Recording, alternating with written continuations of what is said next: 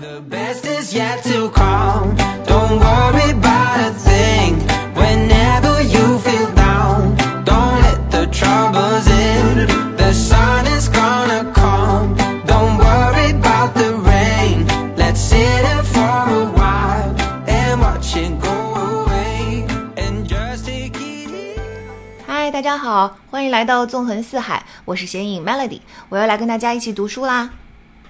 本期要读的呢是一本关于大脑的书，在答读者问那一期节目中，我讲过哈，纵横四海第一季的目标是做一本人类使用说明书，在这本说明书中呢，占篇幅最大的当然是对大脑的使用说明。一方面是因为大脑主导着我们几乎所有的行为和决策，另外一方面是这么重要的部位，其实人类的认知很有限，所以我们要花很大的篇幅给大家做科普啊。大脑神经学是非常新的学科，但是最近二十年发展的非常的迅猛，我们越来越明明白说，哦，原来我们的行为、反应、情绪背后都是大脑的这个或大脑的那个原理呀。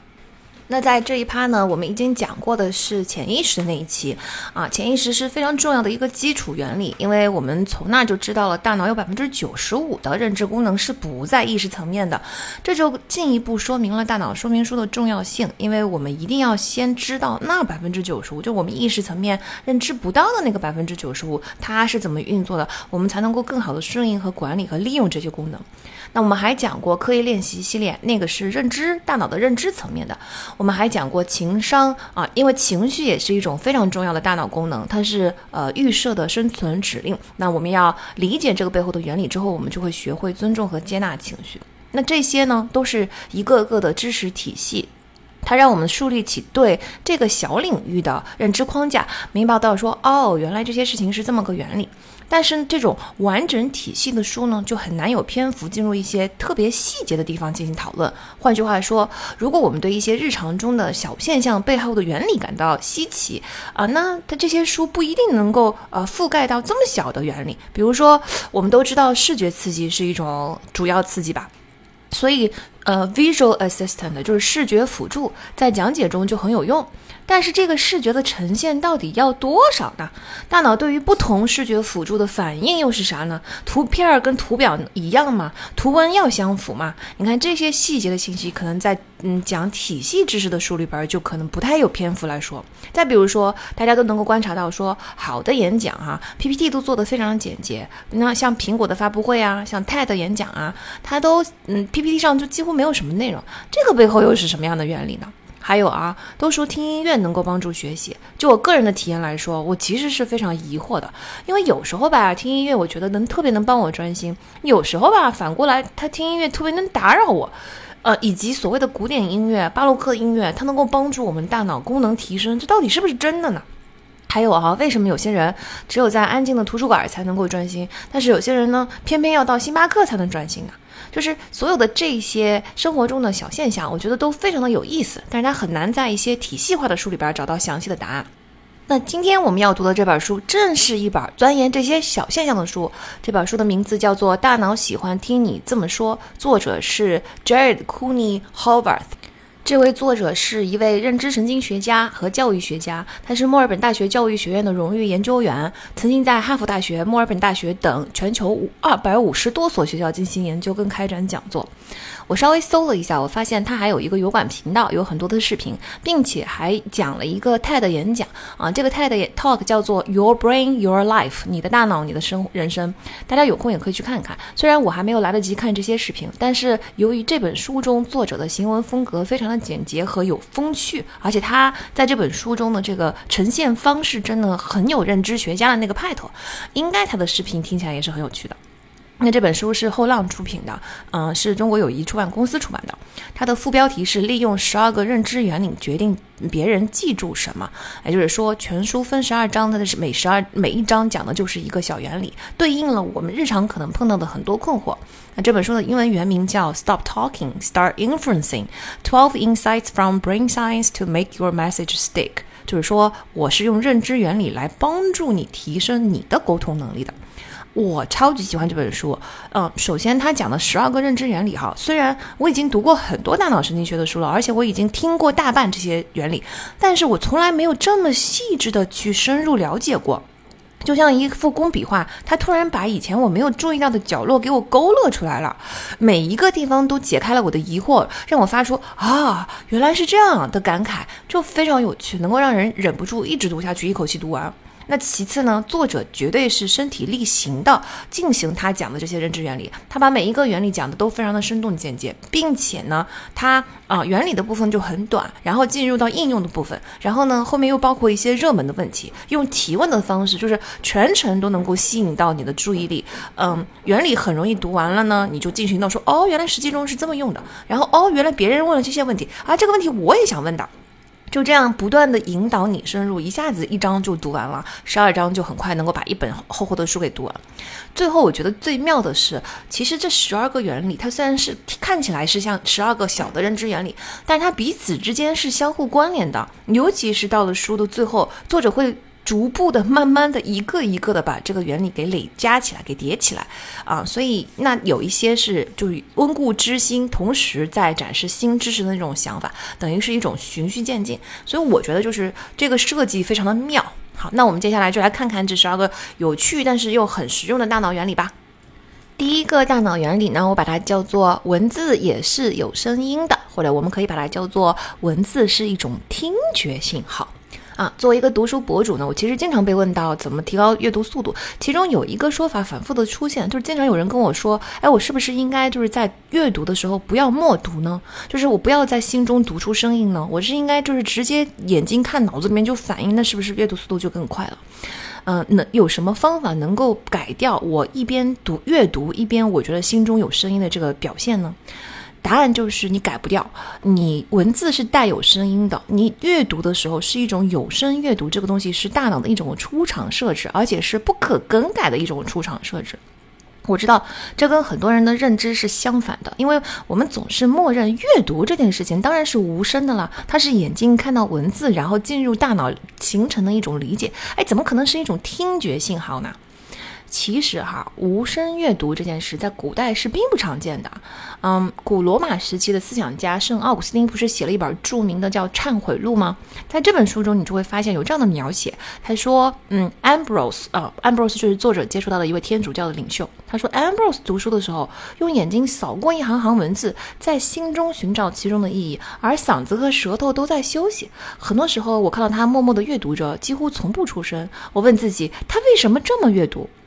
你看，这就说明对古人来说，这种阅读方式是非常稀奇古怪的。嗯，古代的图书馆哈，可一点都不像今天的图书馆这么干安静，它是一个很吵闹的场所，大家都是嘴里面念念有词，这完全就像我们早自习的时候，大所有的人都在大声朗读。古代的图书馆就是那个样子。哪怕到了今天，我们都认为默阅读是无声的，但其实各种有声阅读的形式，我说的不是有声书哈，嗯，有阅读是有声的这个形式，其实还是频繁的在出现。你看啊，老师给同学讲课，其实就是一种有声的阅读，就是我在嗯，大家都一起把文字用声音给读出来。其实我自己也回想了一下，我的整个我们整个小的时候的那个阅读的学习哈，从幼儿园识字开始开始，一直到高中，其实确实是涉及到大量的有声阅读的。包括中学四年，虽然我就是非常憎恨早起，但是中学四年早自习的这个朗读，它都是嗯包含在教育中，说明我们学习的过程，它就没有办法，它就是一定要是一个有声的阅读啊。课堂上，老师不是经常抽学生起来这个朗读课文吗？还有要背诵一篇文章的时候，我们是不是就是你要是不把它读出来，你好像就背不下来？我我又只有不断的朗读它，好像才背得更快。这些细细的回想一下，是不是阅读确确实实跟声音是一直结合在一起的，跟有声阅读是结合在一起的呢？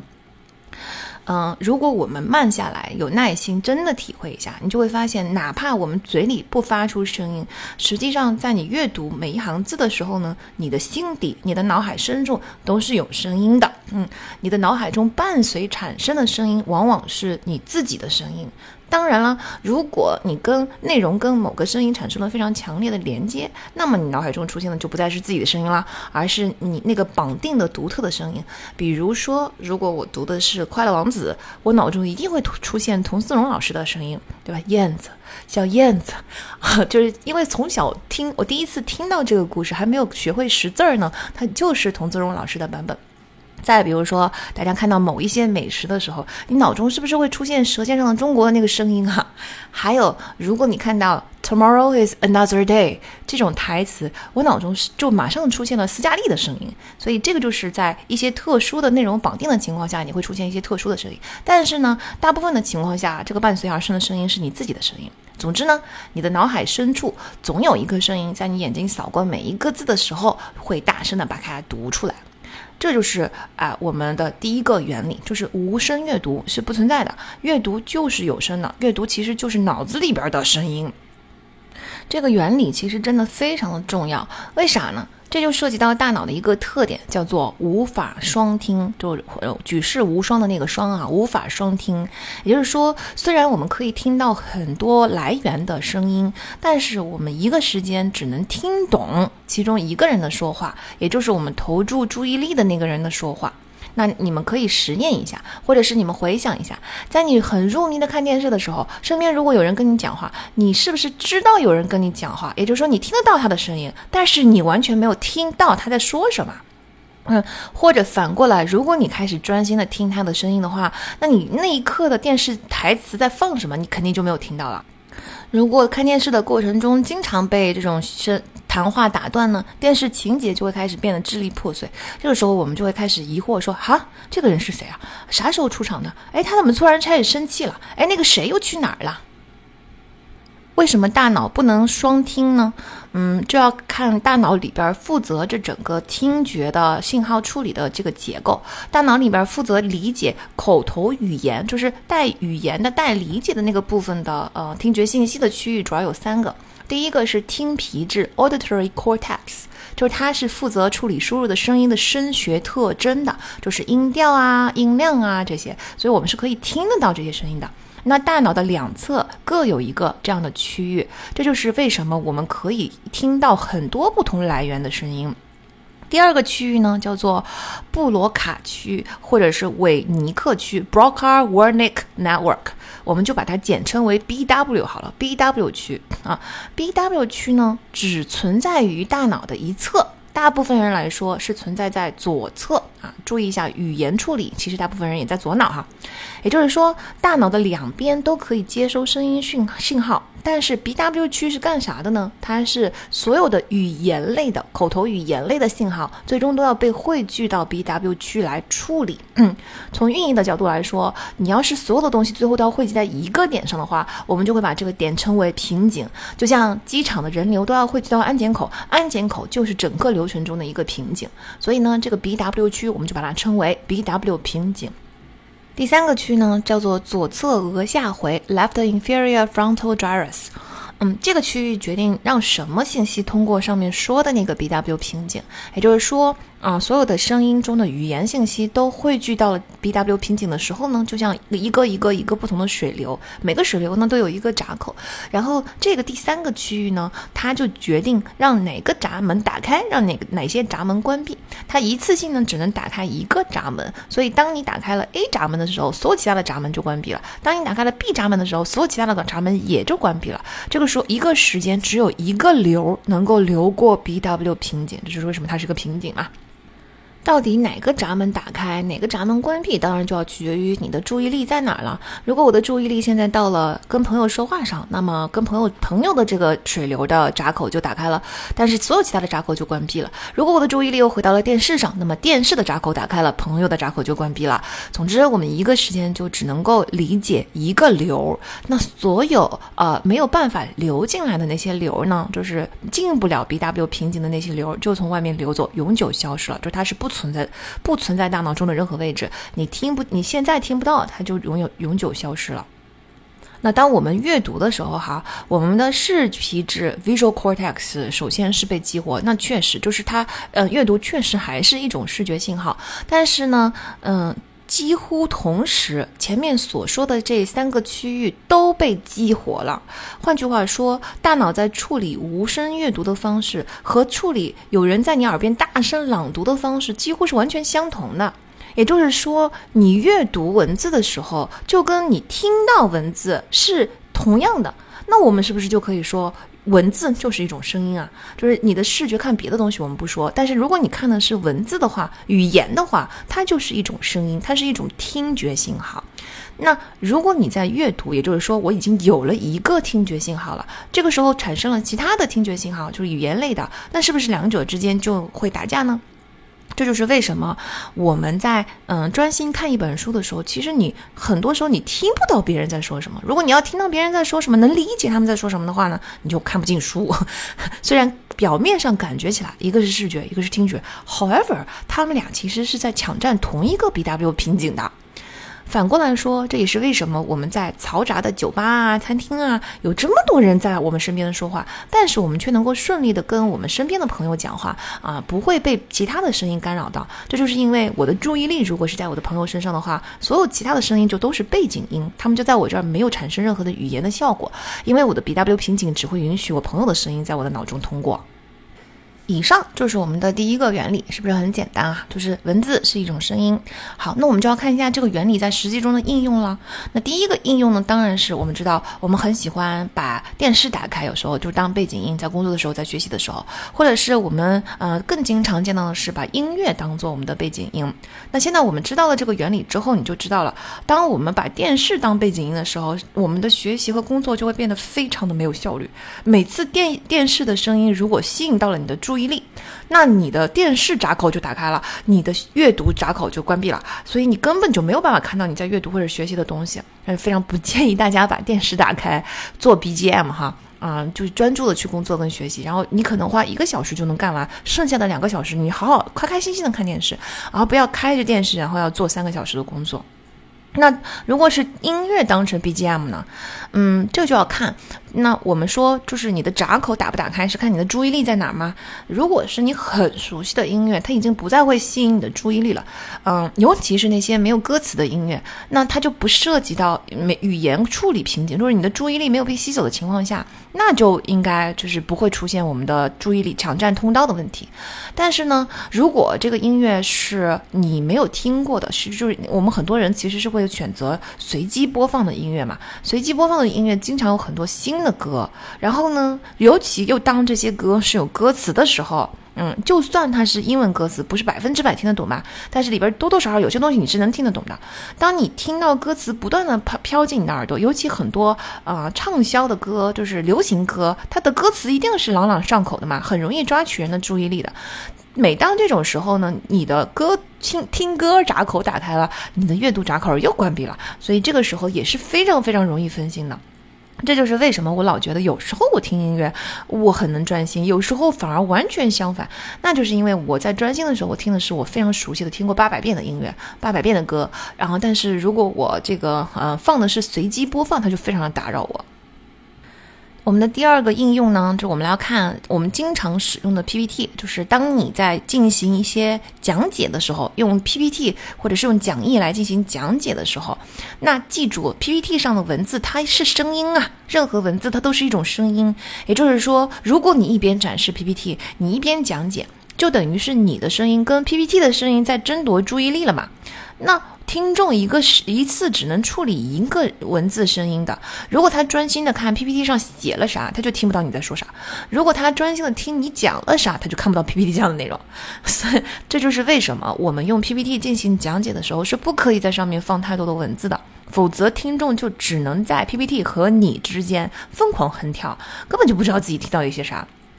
这就是为什么我们开头说到苹果的发布会、TED 演讲，它的 slides 都非常的简单，就是这个道理，而上面几乎没有任何文字，是不是？因为它需要你把所有的注意力放在。讲讲解者的身上，那你像苹果的发布会，如果镜头放在讲解者的身上，你看它的 PPT 就是非常简单的图形。如果出现了一些文字，比如说表格说明啊这个产品的规格，那这个时候通常镜头就不放在讲解者身上了。这就是让你的注意力一个时间就闸口一个时间对应上这个闸口应该对应的那个信息通道。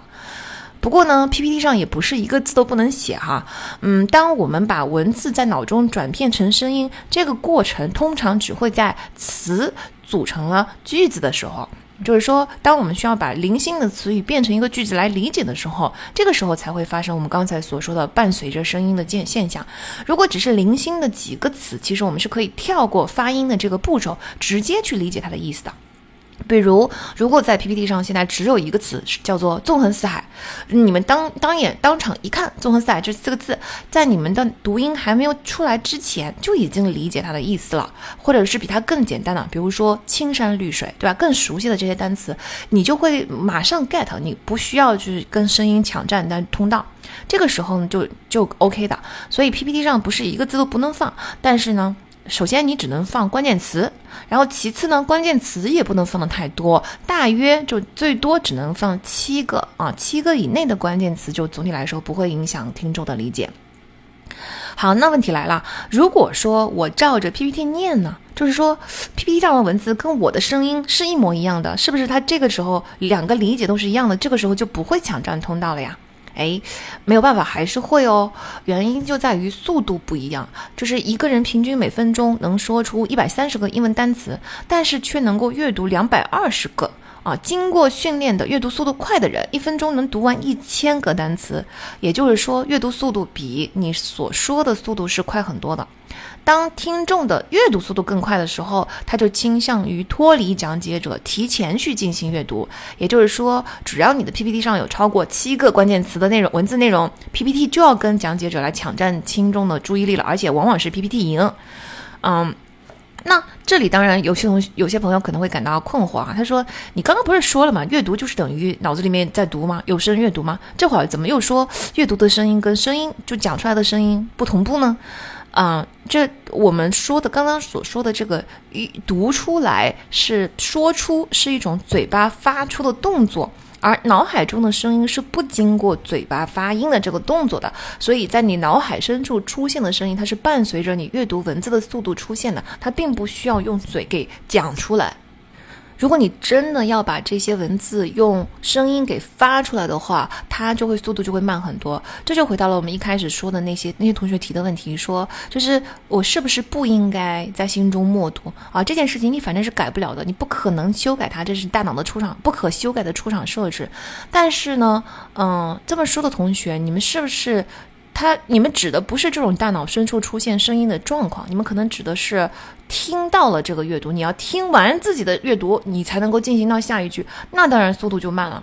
嗯，你要你要把注意力放在阅读上，然后不要去管内心的那个声音有没有出现，你反正就是嗯把速度加快就可以了。你一边读，你一边就理解，没有必要管那个声音，你不要停下来听完这个声音，听听着它再读一遍，或者说用。真正发出声音的速度，给他在在心中用这个速度再重复一遍，然后再读下一句。那这个不断的重复的过程，当然阅读速度就会很慢喽。那如果我们是听众而不是讲解者，那这个时候发现讲解者的 PPT 上写满了文字，然后这个时候他还在讲，这个时候我们应该怎么选择的？因为我们现在已经知道了，我们是没有办法双听的。啊，那作者还是建议说，我们还是要听讲解者的，因为 PPT 的文字毕竟是静态的嘛，它是不会走的。但是讲解者讲的东西呢是动态的，所以你还是要把关注力放在看人讲了什么。不过我又觉得这件事情是比较难做到的哈，因为毕竟阅读的速度比较快，就当 PPT 一出来的时候，其实大家的注意力一定会去转向嗯读得更快的那个。步骤上去，所以还是希望讲解者们你们能意识到 PPT 上是不能放太多内容的。那同理，当我们看视频的时候，如果我们这个视频是有字幕的话，你是会注意字幕还是听真正的声音呢？很多人可能没有留意哈，其实嗯，根据这个原理，你就会只。阅读字幕而没有去理解台词里面说的声音，但由于字幕的内容很短，以及字幕的内容就是他说的内容，所以你可能在看视看视频的时候，你没有注意到这个这个区别。实际上，你的理解是来自文字，而不是来自。视频里面说的那个声音，说的那个声音是一个背景音，嗯，也就是说，进入你 B W 瓶颈，进入你理解力瓶子的其实是文字，而不是视频的声音。这就是为什么，嗯，看字幕学英文是做不到的。因为如果这个字幕是中文字幕的话，因为你的理解完全是从中文中来的，你的那些所有的英文的所谓的英文理解全部都是背景音，这个时候你怎么可能提高你的英文水平呢？嗯，最多也就是说，你可能它在这两者的闸门之间有一种切换。比如说，我看到你某一个词的时候，我的内心开始有点好奇，说，诶，这个词的英文我好像不知道怎么表达。然后这个时候我就留心听了一下，哦，我发现原来演员说的是这个英文单词，哦，原来这个词是这么说的。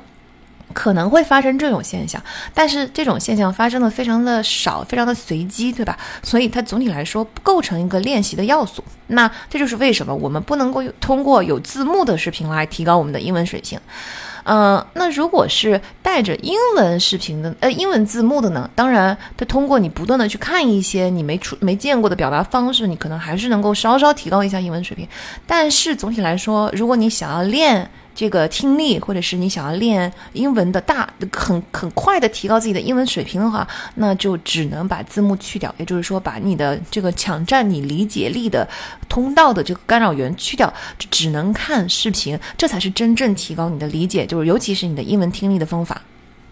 同样的道理啊，如果我们要用其他的材料来提高我们的英文听力的话，最好的方式呢，就是不要有任何的文字辅助，你要直接的、非常用力的用脑子直接就去理解听力里边他听他说的东西在在说什么。这个时候。你的理解，你听力嘛，听力就是对听到的口头语言进行理解嘛。那你只有这个技能才会真正得到锻炼。然后你听完了以后，你你记下，你随便随手做个笔记，你觉得你听到了什么，再跟文字版的信息进行对比，然后再重复去听那些你没听出来的东西，这个才是提高听力非常快速的方法。当然，这种练习方法就是非常痛苦，但是我们到现在已经非常清楚了。你越难受，你越痛苦，你越嗯，就是让你费劲儿的事情，那效率是越高的。那新的问题又来了哈，如那做笔记呢？如果我听一样东西的时候，一边听一边做笔记，这个时候会不会有注意力抢占现象的出现？会不会出现刚才所说的 B W 瓶颈呢？啊，那要取决于你做什么笔记啊。如果是浅记，也就是说我听到什么就记什么，这就不会触发 B W 瓶颈啊。记住哈，B W 瓶颈是处理语言的理解力瓶颈，就是浅记的时候听到什么就记什么，这是一种不涉及到理解的状态，因此它就不会触发，因为不涉及到理解，我根本就流都不会过去，对吧？但如果是生记，就是涉及到理解之后，你用自己的语言来记下重点，来总结。很遗憾的是，在这种时候瓶颈就会出现，因为这个时候就涉及到理解了。就也就是说，当你记笔记的时候，老师在讲什么，你就会你就会理解不到了。那即便如此，生记还是比浅记更有助于记忆和学习。这个就要回到我们前面讲过的刻意练习的原理，但在这里我们就不重复了。总之呢，就是当你在理解一样东西的时候，你不断的把它变成自己的语言，理解它，变成自己的语言，总结出来。这个一边听一边就做这个过程，它其实是嗯，对于理解这个内容、这个知识是最重要的。如果你把你只是把它全部都记下来的话，那还不如啊生记哈。错过一些老师讲的东西，但是你听到的东西你会理解得很透彻。那如果是我们用电脑跟用笔做笔记有区别吗？嗯，基本上是没有区别的。可能电脑更适合浅记吧，因为速度跟得上；而手写更适合深记，因为更容易集中注意力，帮助思考。嗯，我个人是觉得电脑打字的时候呢，它确实是要从打字的选择中选择合适的字的，这个是要分出去一点点的精力。所以我一边思考一边打字，其实就是如果打多了的话，它还是有点阻碍我的思考。所以呢，嗯，电脑天然就更少思考，但是电脑的速度更快。就是我脑中闪现出这些想法的时候，它能够更快的帮助我记下来。因此，我经常是两种方式混合着用的。当我觉得我对着电脑没思路的时候，这个时候就说明电脑上一些东西盯着的一些东西，或者是打字这个过程，它可能过于干扰到我了。比如说，我打的这些字本身就不是那种常用字吧，这个时候就过于干扰我，我就会转向纸笔。但是当我发现纸笔跟不上我大脑的速度，我大脑咣记一下，突然想起了很多的东西，我需要迅速的把它记下来的时候，这个时候或者说我需要一种思维导图的这些辅助工具的时候，我就会回到电脑。所以我是纸笔跟电脑对我来说都会非常重要。我就是我甚至会在短时间之内一会儿纸笔一会儿电脑一会儿纸笔一会儿电脑。嗯，我做学员反馈的时候也经常是这样，就是我会把学员的东西先打印出来。然后我在纸上看，用手去做反馈笔记，这个过程它其实是更能够让我集中注意力的。However，当我发现就是我我已经反馈了两条的时候，我把它这个东西高亮起来，在旁边写下关键词，这个时候就懒得在纸上写下所有的反馈，因为这个时候的反馈往往文字会很多，我就会在这这个时候转向电脑，先把我刚才专注的那些思考全都打在电脑上，然后我再回到文字，我再开始进行下一个反馈的点，然后画画写写写上关键词，我再回到电脑把我刚才想到的东西给打出来。我觉得这两者的结合，就是既不是在电脑上全部完成，也不是在纸上全部完成，对我来说是效率最高的。明白了这个声音抢占通道的原理之后，我突然也懂了为什么在呃会议中啊，在分享的场合呀，嗯，如果有人窃窃私语的话，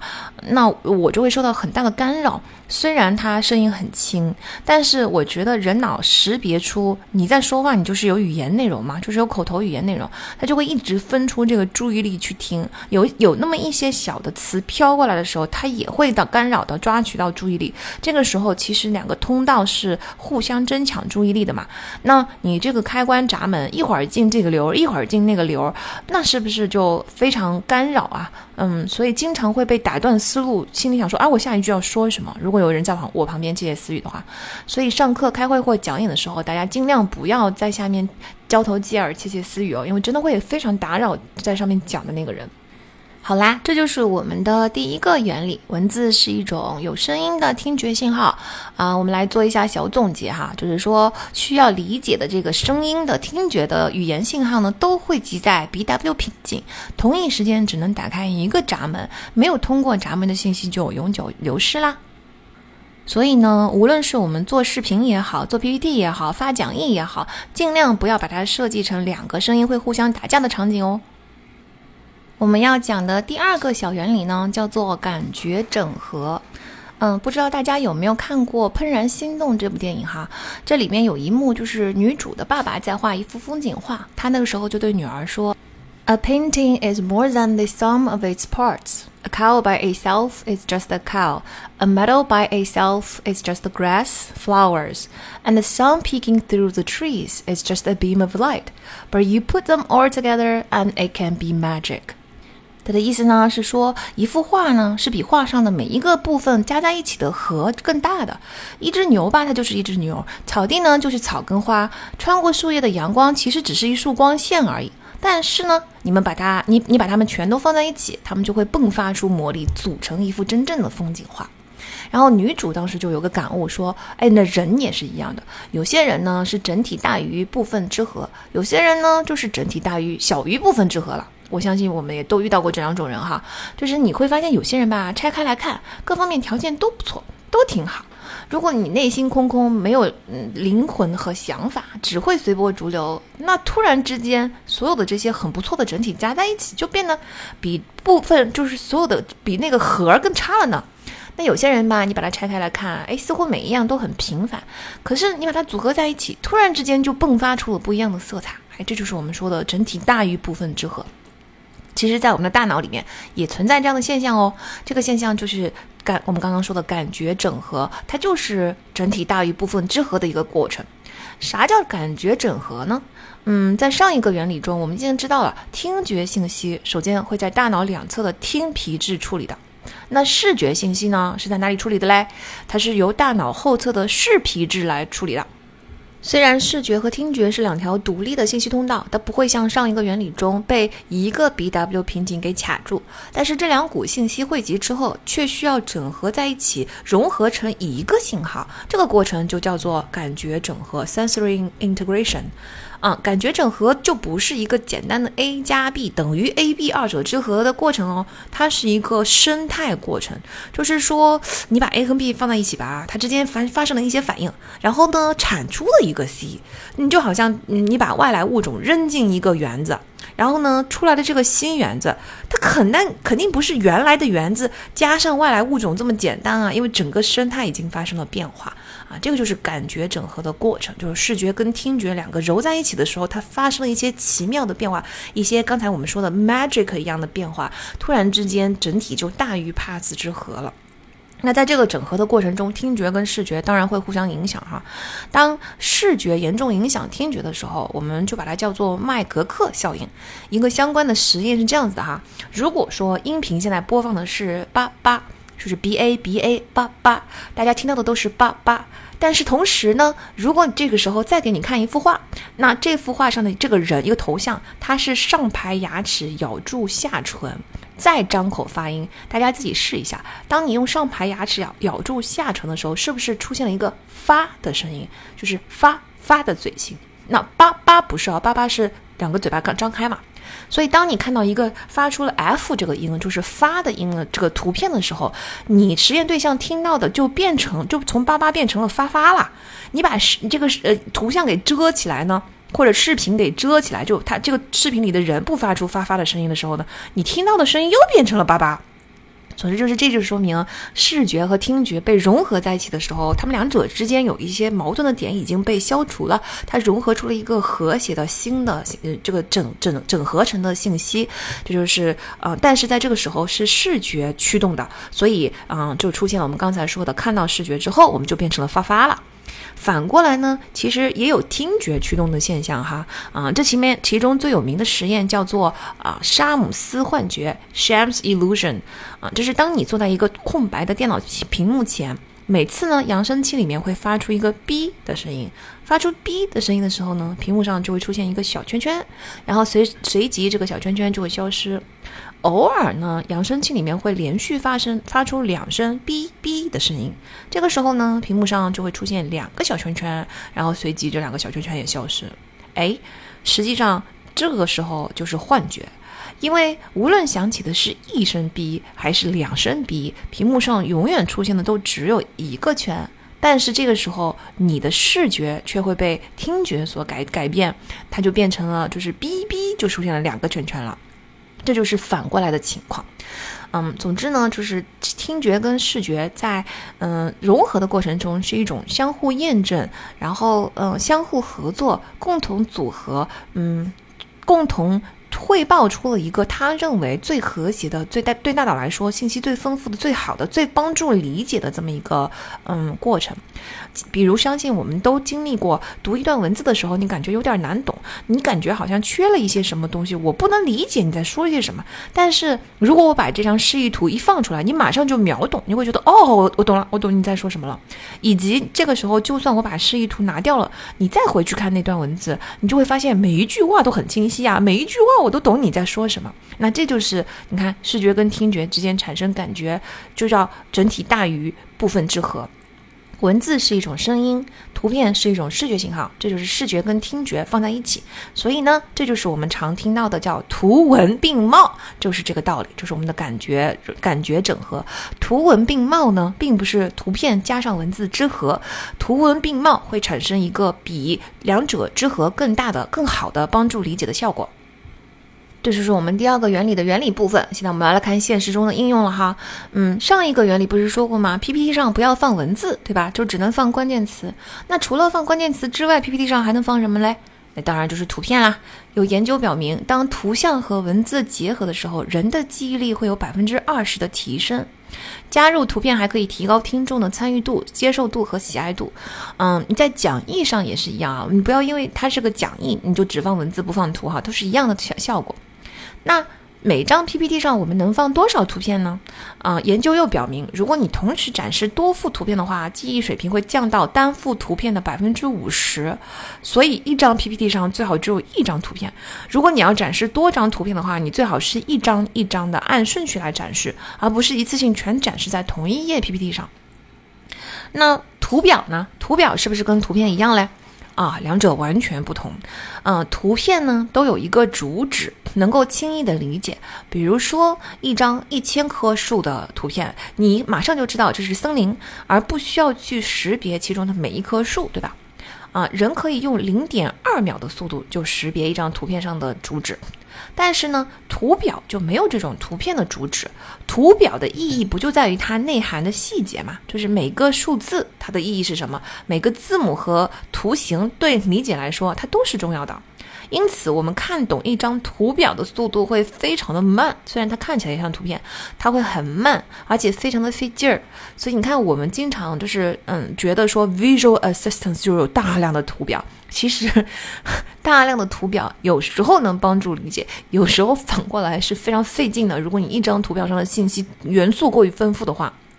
因此，啊，你一定会抢占啊听众的注意力，他一定会去花很多的时间研究这个图表，而不会听你在讲什么。就是我们真的要展示图表的时候呢，首先第一，图表尽量简单一点，不要有这么多的元素在一张图表里。其次呢，对吧？如果你要表现很多元素，你干脆把分成好多张图表。其次呢，如果你真的要在一张图表里边展现很多元素的话呢，最好把图表的中东西分层。比如说，我在上面又有柱形图，又有曲线图，又有一个这个什么呃分布，就很多信息在上面。这个时候我最好一层一层的讲，我先出现柱状图，在上面再叠上一个曲线图，在上面再叠上第三层的信息，就一层一层的讲，听众就会比较能够 follow 你的步调了。那下一个问题是，既然图片很重要，图文要相符吗？还是什么图片都可以呢？嗯，图片。的确会比较吸引注意力哈，但是如果图片跟你讲的内容是不相符的话，你就会影响群众听众的投入程度。所以呢，嗯，你在演讲刚上来的时候啊，在讲解的初期，如果你想要吸引大大家的注意力，我们前面说过嘛，图片是能吸引注意力的。这个时候用一些不相关的傻乎乎的图片就会很合适，那那个听众的注意力都会被吸引到这个图片上。但是当你的演讲进入到实质的内容之后，你要的是大家对于内内容的理解，这个时候不相关的图片就会变成一种障碍，你就最好是用相关的图片了哈。嗯，其实我觉得大家会嗯注意到，就是很多科普的呃博主，如果你发现他每次科普的内容都是跟一张相关的图片联系在一起的时候，那长期科普的效果明显是更好的。嗯，大家也更愿意留存在这一类科普博主的下面。如果是长期用文字科普的博主呢，他就达不到图文并茂这么好的效果。但是如果你每次科普就是你为了放一张图，为了放图而放图，放的都是一些不相关的图呢，其实你是干扰别人的理解的。嗯，所以就是你看，做博主的话，最好也是使用图文并茂这种方式吧。嗯，那在图文并茂这个过程中，我们要小心一个爱登堡效应。什么叫做爱登堡效应呢？就是它其实是来自于。嗯，世界自然纪录片之父戴大卫爱登堡，他拍摄的自然类节目就非常的精美，非常的让人着迷。但是如果你测试一下，大家从中学到了什么，那么你就会发现，看爱登堡的节目和看那些简陋的视频的人，学习的效果其实是一样的。也就是说，人们天性都会喜欢时尚的、魅惑的、浮华的东西，嗯，或者或者说是一些让人耳目一新的视觉效果，这些总是从表面上看更受欢迎。啊，学习上的时候，如果你 PPT 做的非常的精美，那大家总会觉得啊，我的学习效果会比较好。实际上并不存在这种差别。所以，爱登堡效应给我们的启示呢，就是我们不要在格式上吹毛求疵，不要完美主义。嗯，今天给大家讲的这些原理，包括接下来还要给大家讲的原理，其实里边已经包含了很多我们在做视觉效果的时候，图文并茂的时候应该注意些什么。比如到现在为止，我们已经知道了图片必须要跟呃你的文字相符，图文并茂，对吧？然后我们也知道了，就是一次不要呈现太多的图片啊。就我们 follow 这些原则来做我们的 PPT，做我们的视。觉效果就可以了，包括图表对吧？不要太复杂等等。后面也会讲到一些位置信息啊等等哈，把这些信息都做到的时候，我觉得我们就 OK 了。剩下的那些过分精美的部分是不用太在乎的。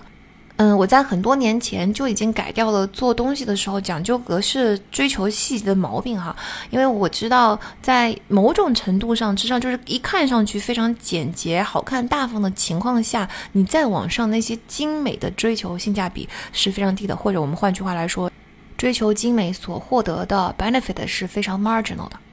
好，我们对这个部分做一个小总结，就是感觉融合会发生整体大于部分之和的效应嗯，因此想要达到更好的理解效果，最好是做到图文并茂。我们要讲的第三个原理呢，叫做嗯记忆中的位置信息，或者我们也可以把它理解为记忆宫殿无处不在。在刻意练习的那一期，我们就讲过记忆高手的一种记忆方式，就是我刚刚说的记忆宫殿啦。就是说你在脑中有一个地图 （memory palace），它嗯，你把这个记忆要记忆的东西进行组块，然后放在这个地图的不同方位上，再把它串起来。这样子的话，你就能够记住大量的内容。比如说，你能够记住三副扑克牌的顺序，就是就是你把嗯五张牌或者三到五张牌组成一个组块，每张牌在你脑中是一个 image，然后你可能是这个 image 可能是和尚脚上穿着拖鞋，手里抱着大鹅在踢路边的一只狗，那和尚、拖鞋、大鹅和狗就是四张牌。这么一个图片，把它放在你的 memory palace 的一个地方，然后给它串起来。比如说，我先经过我家的厨房，然后来到客厅，然后来到卧室，然后来到卫生间，就是它有一个固定的顺序。这样子的话，你是不是就可以把所有的牌和它出场的顺序全都练起来了呢？啊，这个嗯 memory palace 能够让人达到一种魔术般的记忆效果，这就说明了一个很有趣的现象，就说明方位这件事情能够大大的帮助我们记忆。哎，那确实在记忆中就是嵌入了方位信息的。在掌管记忆的海马体，我们都知道海马就是记忆嘛。实际上有很多嵌入的微小的细胞，在海马体中的这些细胞呢是位置细胞，它就像 GPS 一样，会对位置物体以及我们跟物体之间的物理关系的这个空间布局进行编码。也就是说，这个海马就是它对记忆进行编码的同时，这里边记忆就被嵌入了一种叫做方位和位置的。编码，这就使得我们能够针对周围的世界，在脑中构建起一幅脑内的地图。地图不但会包括我们所处环境的布局，还会包括我们在这个环境中的位置。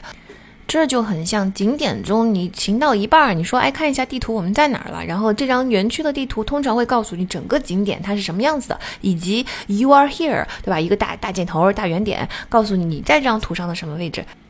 大脑这么做也非常容易理解哈，因为我们远古人类根本也没有文字啊，没有这些东西啊。我们要记住的东西，不就是要记住这个世界长什么样子？这个世界在我们脑中不就是应该一个地图，并且我们要知道我们在这个地图里面的什么东西嘛？所以可见，memory palace 记忆宫殿，它不是一个研究出来的一个什么奇妙的方法工具，它其实就是我们啊想起了我们。嗯，大脑出厂设置里边，原来记忆它的原理，它就是这么一个配置，所以我们去利用这个配置，然后充分的利用记忆的潜能，就出现了 memory palace 了。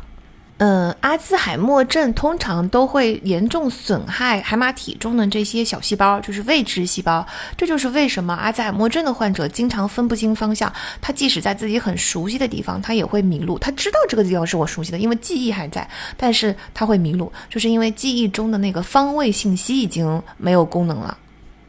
那既然我们的海马体上都是位置细胞，那就说明位置信息、方位信息就是我们记忆中很自动嵌入的一个部分。就是你，你没有一个记忆是不包含位置信息的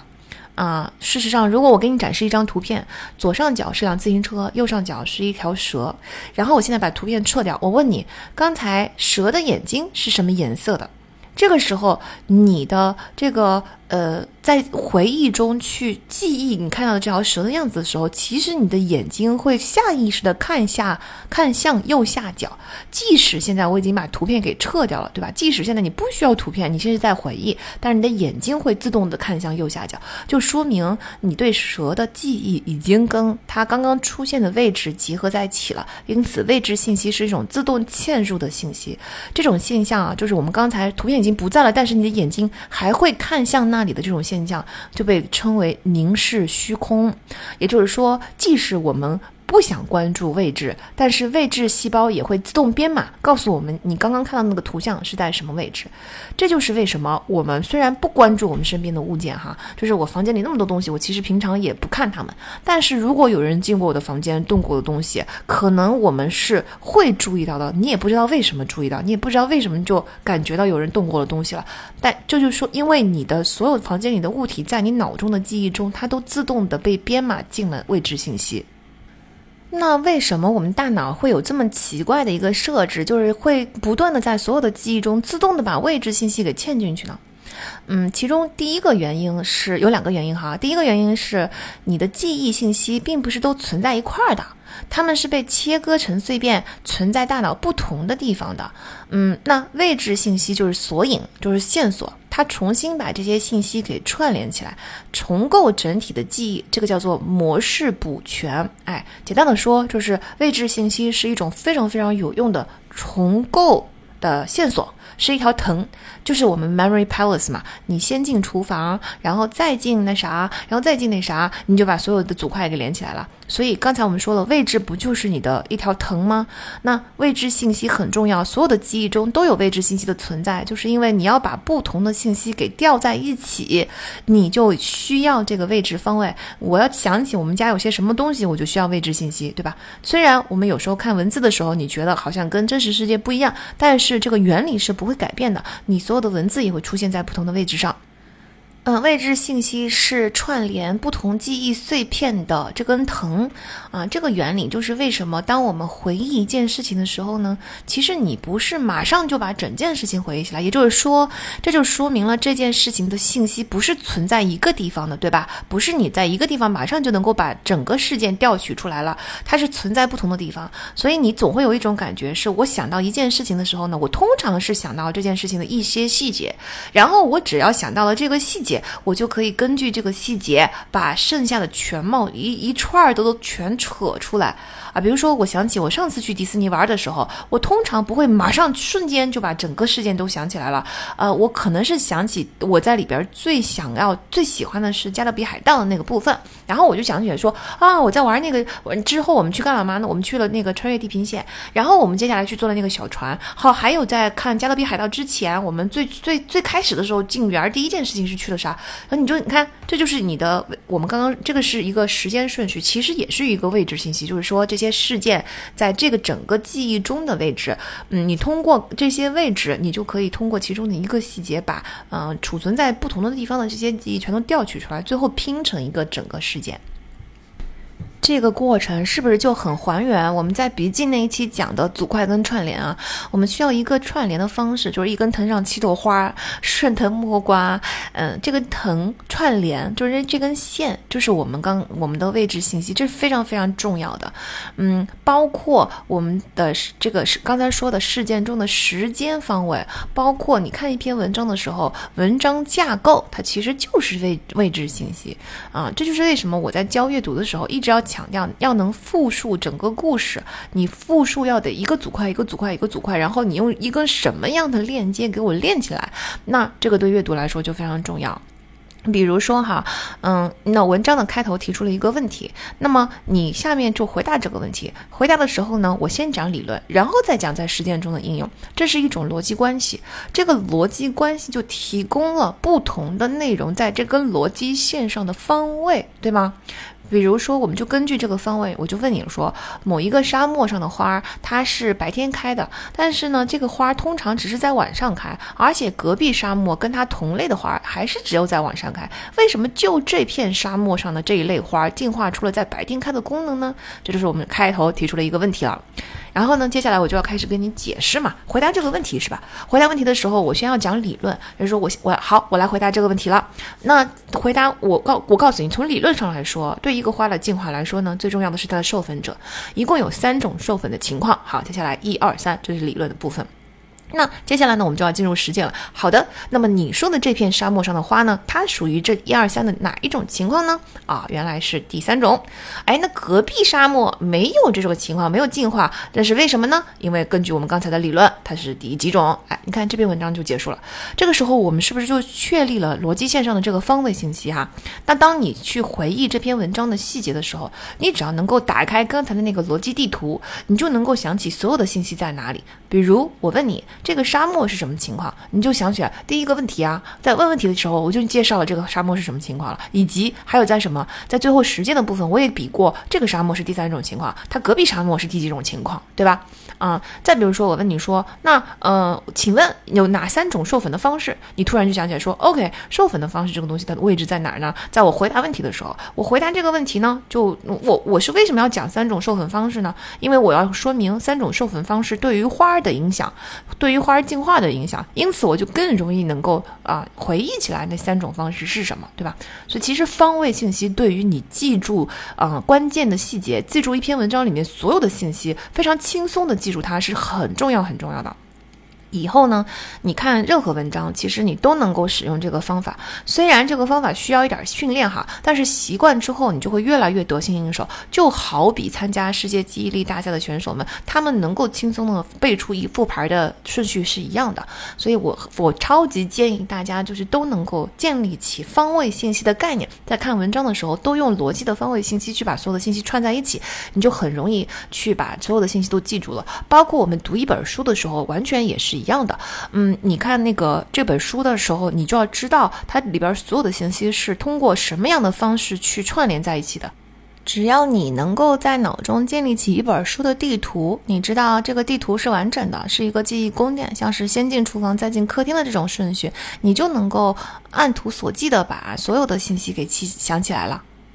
顺便一说，这也是为什么我总是跟我的学员说，人生故事吧，你不用愁你写不出来，嗯，你脑中出现了什么呢？你就先写下来第一行字，从那里开始，你自然就会想起很多事情，就会非常顺畅的写下去。这就是同一个原理，因为你无论想起你人生中的哪一个事件，它都是在你的整个人生的这个记忆中是有方位的。你这个方位往前推，往后推，就像我刚刚说的我的去迪士尼的事件一样，你往前推，往后推，它一定会出现相关。关联的记忆，一个影像，另外一个整根藤一牵，你的全部人生的记忆全都能够写得出来。至今为止，几乎真的极少极少，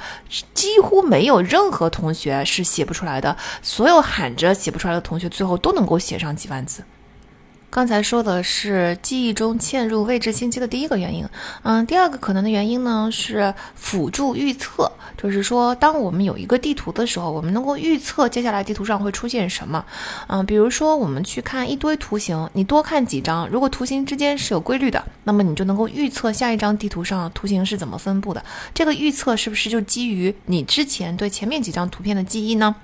也就是说，大脑会通过已经建立的地图对新的信息进行预测啊，节省大量的时间。如果说啊新的信息符合预测，那就会提升我们对这个新的情境做出反应的能力和速度。也就是说，它对我来说不再是全新的了，它是有一张以前的旧的地图可以用得上的。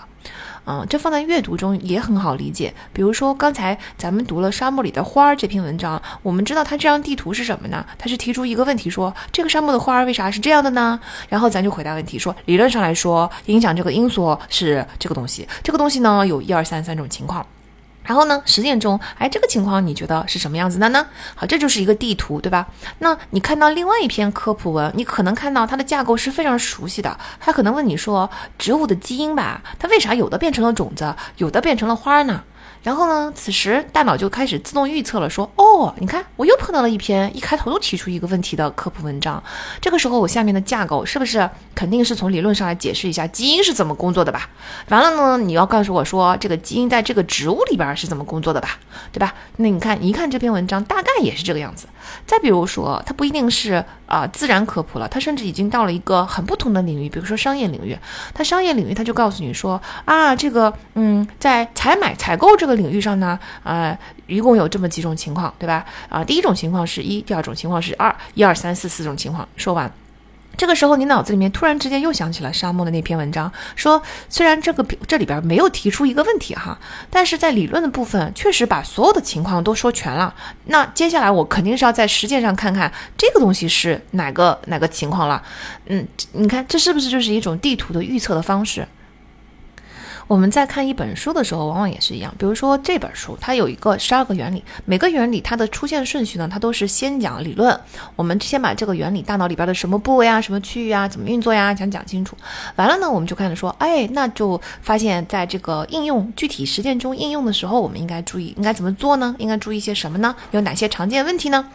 完了，在讲这期播客的时候，我还会给大家做一个小总结。所以听到这里的时候，大家就会对接下来的内容有一个预测。说好，每一个原理出现的时候，我都会听到这个原理的背后的理论，然后呢，我会听到关于这个原理的实践中的应用，并且有一些常见的问题。这也会帮助大家，就是对于接下来的内容听的会更加的轻松，而不是说我每一个原理都换一种说法，这个听起来就会非常的吃力。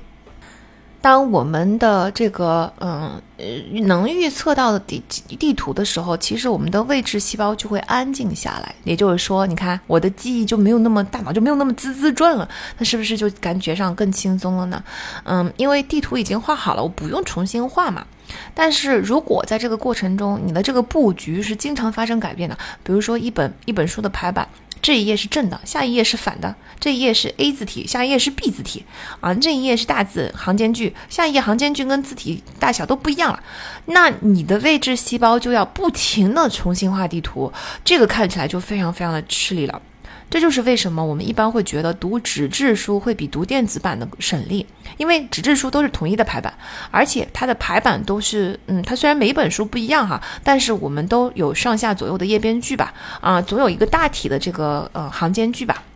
每一页有多少字也是可可固定固定的可预测的，呃，那电子书，尤其是那些不能翻页的，是一直往下拉的那种电子书，你根本就不知道这一页结束在哪里啊！你不知它啥时候结束这件事情，它就是一个方位的缺失嘛。那就是说，我们在这个过程中，我。这个位置细胞就一直在搜寻这个范围，搜寻不到这个范围就很吃力。然后，嗯，所以你们会发现现在的电子书都是可以翻页的，大部分不是在往下拉的模式。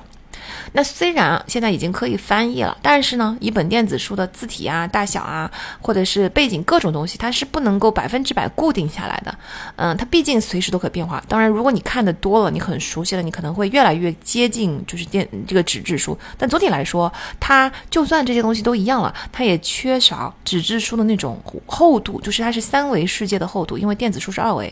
啊，这个厚度本身也是一个方位嘛，也是一个方位信息，所以你缺少的这些。方位信息之后，其实你对这本书里边的内容的定位，它就会比较缺失。缺失的时候，你读完了以后，你就会所有的内容都会打架，而不像你读完纸质书的时候，你知道每一章在讲什么，每一章节之间的区别是什么，大概什么内容出现在书的中间，什么内容出现在书的最后。啊，这个就是纸质书读起来比电子书更舒服的其中一个原因。那我们就知道无法统一布局，就会理影响阅读或者是理解的流畅度嘛，嗯，所以我们注意一下生活中很多的地方，其实都是为了能够就是告帮助你的理解，给你一个方位信息，比如说交通灯，它都是一样的高度。斑马线它也是一样的间隔的宽度，都是这个原理。因为我不希望就是你每一次碰到新的东西的时候，你都要重新画一张地图，然后妨碍你的理解。比如说在这里你看到交通灯是这个高度，下一个交通灯高度不同了，位置信息要重新画，你要重新对这个交通灯进行反应。比如说斑马线，这个斑马线是细的，那个斑马线是粗的，您这个时候看到每一个斑马线都要反应一下，你才能够反应过来说，哦，这个是斑马线。对吧？是不是这个原理？所有的东西都要位位置信息都要一样，这就更更符合预测，让你的方位置细胞安静下来，大脑就会更轻松。知道了原理之后呢，在现实中的应用其实就是很简单，一条你的排版要统一，位置要清晰啊。对客户来说，统一的排版、统一的布局就是帮助理解、帮助信息更好的传递。嗯，所以哈，那个我现在才真正的理解为什么投行、咨询所有这些大公司的 PPT 的模板，它都是非常统一的，布局也是非常清晰的。比如说以前我在投行的时候，我们公司的模板。就是它是，如果你的那个这张 PPT 上是一张图，它应该是什么模板？如果是两栏，应该是什么模板？三栏是什么？四栏是什么？并且我记得我们那时候用的是 Word，并不是 PPT，也就是说用，因为是一个这个插件内部做的一个模板，所以 Word 的好处是什么呢？就是如果你的模板本身就是 PPT，就算模板给你定好了，但是 PPT 上你很容易一碰就歪嘛。但是 Word 做出来的东西，你放进去的东西，你是不可能改变它的排版的。它的排版有很多种选择，非常的全。但是你只要选择你要用的那个排版就行了。这个 Word 就注定了你所有的排版是不可更改的啊，完全都是一模一样。你看，这就是我当时还很奇怪，说，哎，为什么要用 Word 来做我们的 PPT 的排版呢？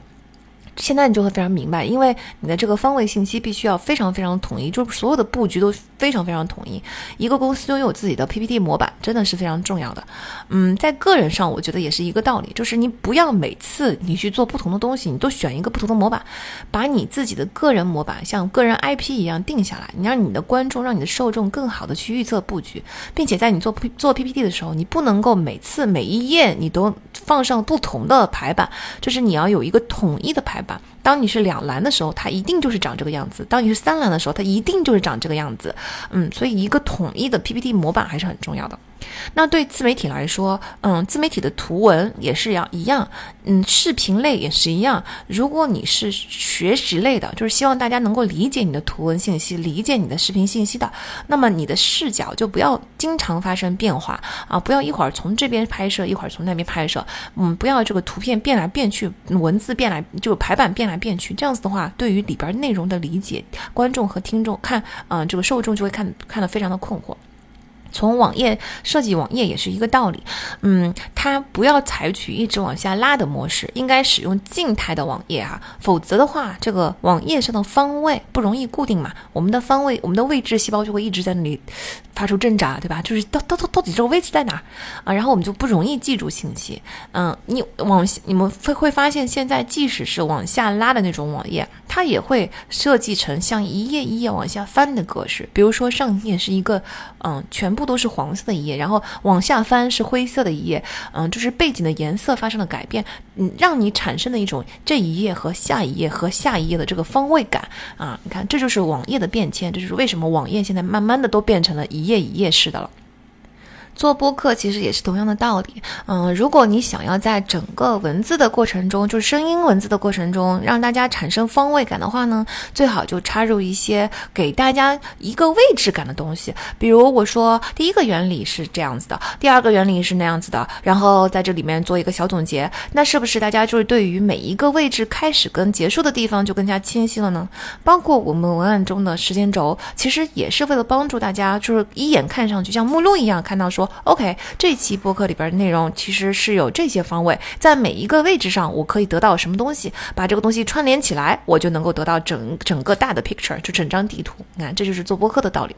说到这里哈，其实英文写作或者甚至我们中文写作，其实也一样的呀。我们英文写作，我们具体来说一下啊，它就是有一条基本原则，叫做一段一主题。呃，你必须要在这一段里面把这一个主题讲了，然后如果你的那个要换主题了，你就必须要给我另起一段。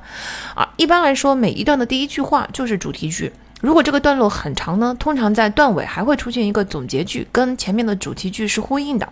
其实你看，这种原则不就是为了跟帮你把位置分清楚吗？一个段落就是一个位置信息啊，你的主题句啊是这个嗯段落的第一句话，就意示着一个位置的开启；你的总结句就意味着一个位置的结束。这些操作都是为了让大脑便于画出呃地图，然后帮助我们理解里面的内容。嗯，当然了，如果你想要就是在某个地方特别吸引观众的听众的注意力，你可以反其道而行之。什么意思呢？就是因为绘制地图的地方我就会比较容易理解，但是一旦地图发生了混乱，或者说接下来的内容跟我预设的地图不太相符，我突然之间就会引起我的注意力啊。这个时候你就会抓住他大家的注意力了嘛？比如说之前的排版都是非常规整的，突然之间出现了一页非常不一样的，这个时候大家的注意力就一下子集中在这一页突然跳出来的啊这个不一样的排版上了，这就是抓取注意力的一种方式。当然你不要用的太频繁哈，不然的话那整个过程大家对内容的理解就会产生很大的问题。还有一个现实中的应用呢，就是你直接告诉观众看哪里，啊，这是一个非常非常简单但是很好用的方法，就是你指向哪个方位，观众的注意力就会给你集中到哪个方位，这也是一种帮助例子的方式。所以，如果你觉得你的 PPT 做不到，嗯，让大家非常容易的画地图，那你在讲解的过程中就要注意带领大家啊，来，我们看这里，然后再看这里，然后再看哪里。啊，所以其实我非常非常讨厌 Keynote 的一点，就是录制的时候它不出现光标，导致你讲完这一页上很多的内容的时候，你没有办法让观众跟着你讲的内容走。我一开始的时候也是用 Keynote 来录我的课程，但我后来发现 Key，因为我们一页上会讲题目嘛，那讲题目的时候你会停很久，包括我们讲怎么讲怎么讲故事啊，一些原理啊，你总要讲。长得比较复杂的地方，你肯定要停一会儿嘛。那你就会发现，如果没有光标的话，就是上面的东西吧，你就是观众就会一直在停留在同一个页面上太久，这个时候注意力非常容易丢失，他看的就很累。嗯，但是如果你会有光标，像 PPT 有光标的话，那你在一页上就算内容很丰富，你也可以用光标带着大家走，这个时候大家就会不会无聊，而且他会觉得听完你听你讲完一页的东西非常的轻松。这就是我觉得 PPT 比 Keynote，就 Keynote 我不知道为什么他就不肯给我出现这个光标啊，非常的怎么说呢？有时候他在某些事情上的坚持吧，也非常的固执。既然说到了光标，这里就给大家一个小 tip，就是曾经有一段时间，由于 Keynote 不提供光标，所以我没有办法，我只能在这个嗯我想要的方位上做上了动图，就是它的动画的轨迹，我做了一颗小星，就星星形的形状。然后呢，每次我要讲到哪里呢，它就能够蹦到哪里，我只要点一下，它就会蹦。这个特别费劲儿，做起来就是很花时间。后来我就放弃了，直接投入了光标的怀 怀抱。嗯，但但是做完那几期之后，我收到的反馈就会非常好，就是大家都纷纷跑来跟我说啊，你设计的那个小小图还是挺好的，就是非常能够帮助我理解你，我跟着你的那个东西走，它跳哪儿我听哪儿，我就这一这一页就很快的听完了。所以这个小 tip 就是说，如果你想要让大家集中注意力的话，你就一定要有一个地方让带着大家走，现在听这儿，现在听这儿，现在听这儿，好，然后整个方位走完了，进入下一页。好的，我们来做一个小总结。也就是说，在这个原理中，我们讲的是记忆中天然嵌入了位置信息啊，所以位置信息是非常非常非常重要的，帮助我们理解内容的。因为第一，它是一个线索，把所有的碎片存在不同地方的信息给串起来；第二，它是一个预测，就是拿着老地图，你可以在新的环境里面所向披靡。因此呢，嗯，你利用位置信息，就是利用它的这个预测功能是非常重要的。也就是说，我们的排版要统一。位置开始和结束的地方要清晰，帮助大脑去画地图，你就会增进理解啦。但是呢，如果你想要一些特别注意力的地方，那你可以在这里面放一个跟以前的地图完全不同的东西，这个时候大家的注意力就会突然之间被你吸引。啊，顺便说到这里，我们再说一下，嗯，因为位置混乱，理解很吃力嘛，这个是我们都知道了哈。所以其实，当我们说你的表达太乱了，你说啥呀，我听不懂，哎，这种时候往往就说明你的表达中这个位置是乱的，就说明你的位置一下子从 A 跳到了 B，跳到了 C。你要想让你的表达不乱，更有逻辑，更加清晰，你就应该。嗯，把注意力放在位置信息上，就是说你的表达必须要有一个地图。你要是想表达四点，第一点、第二点、第三点、第四点啊。通常我们在教教大家做表达技能的时候，会说，请多用 indicator，就是说我要说 firstly、secondly、thirdly、lastly。那或者说我说 first of all、moreover、furthermore，对吧？Last and but not least importantly，这些其实 indicator 都是在放方位信息，它会提醒听的人说啊，第一点出现了，第二点出现了，第三点出现了，这个时候表达不就非常的清晰了吗？如果你总是把不同点的东西混在一起说，那它就是等于一个脑子里面一锅粥的一个地图，你说这个表达乱不乱？接下来我们要进入到第四个原理，它叫做情境依赖和状态依赖。前面我们不是刚刚讲了吗？嗯，在记忆中是自动嵌入了一个方位或者说位置信息的，这我们就要忍不住想了。既然哎，这个记忆里边既然有一些自动嵌入的这个位置信息，那会不会除了位置信息之外，还有什么别的东西也像位置一样在嵌入呢？哎，真的有，就是还有一类信息是在跟位置信息一样是不断的嵌入的，这个就是环境信息，包括气味、声音、质地等等这些感官信息，都是在跟位置信息一样是不断的嵌入的。嗯，在海马的底部有一个区域叫做海马旁回啊，这个无论什么信息都要先在这里处理一部分，再把它送去海马。哎，那排马旁回这个预处理的这部分信息是什么呢？好，我们来做一个实验。那实验人员向实验对象展示不同的图片，他就会发现，只有当物品被放置在一个生活环境中的时候，比如说一盏落地灯被放在一个客厅里面，或者说放在沙发旁边，那比起这盏落地灯去掉所有的这个环境，放在白色的图片上抠图抠出来。这个时候，两两张图片中唯有包含着真实环境信息的那张图片才会激活我们刚刚说的海马旁回。那所以说，海马旁回的功能其实就是记录这个信息周边的环境因素，这就是海马旁回的功能。哎，我们刚刚说的位置性，就海马体里边的那个位置细胞，它负责的是编码方位。那么海马旁回就负责的是编码环境，它把环境信息编码之后嵌入了我们的记忆。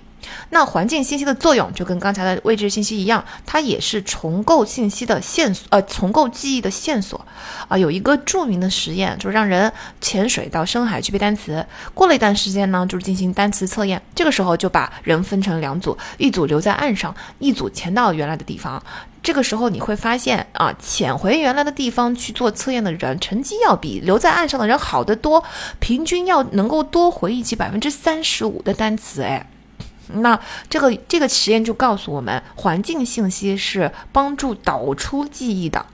它就是一个记忆的线索。当你在学习的时候，你听到的声音、闻到的气味、感受到的环，嗯，感感受到那个触感等等等的这些环境的信息，它都会被编码到你的学习信息里面，成为以后你调取这个学习信息的线索。这就是为什么很多人要回到星巴克才能感觉进入到了学习的状态，因为星巴克的那些嘈杂的背景音啊，还有咖啡的香味啊，还有眼前的这些光线啊等等啊这些东西，它全部在你学习的时候被编码进去了。因此，你只有回到那个。场景的时候，你才会觉得啊，这些信息有了线索，这些记忆有了线索，能够被顺利的调取出来。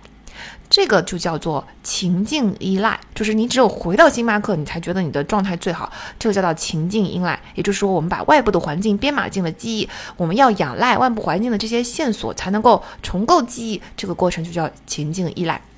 除了外部环境之外，其实我们还会把我们的内部环境也一起编码进记忆。啥叫内部环境啊？就是在经历事件的时候，你的情绪、感受、状态。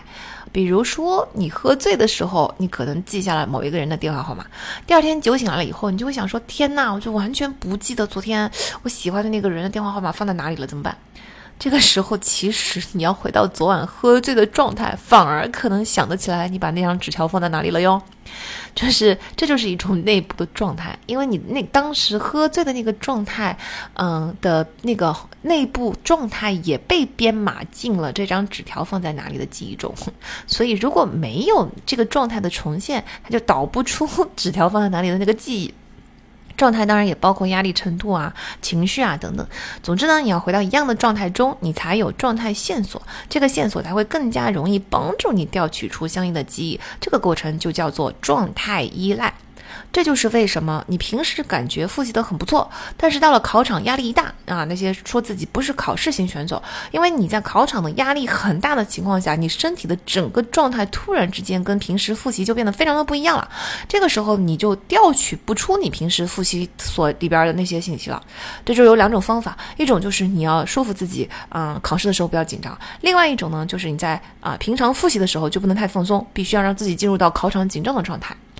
其实呢，我觉得第二种方式比第一种是不是就更容易实现啊？就是你不能够强迫自己在考试的时候不紧张，但是你平常的时候可以不用这么放松啊。就是你平常在复习的时候，你就把复习的时间搞得紧张一点啊，或者说你复习的时候，你就要想想说啊，这考试没有多长时间了，我要怎么样怎么样啊？或者你在脑中发挥一些想象。总之呢，你总有一些办法能够让平常的复习不要那么的轻松，不要那么的 chill，不要那么的 lay back，对吧？不要。反不要产生一种过于松弛和考场反差太大的感觉，那这样子的话就会减少所谓的就是考场突然发挥不出来的情况。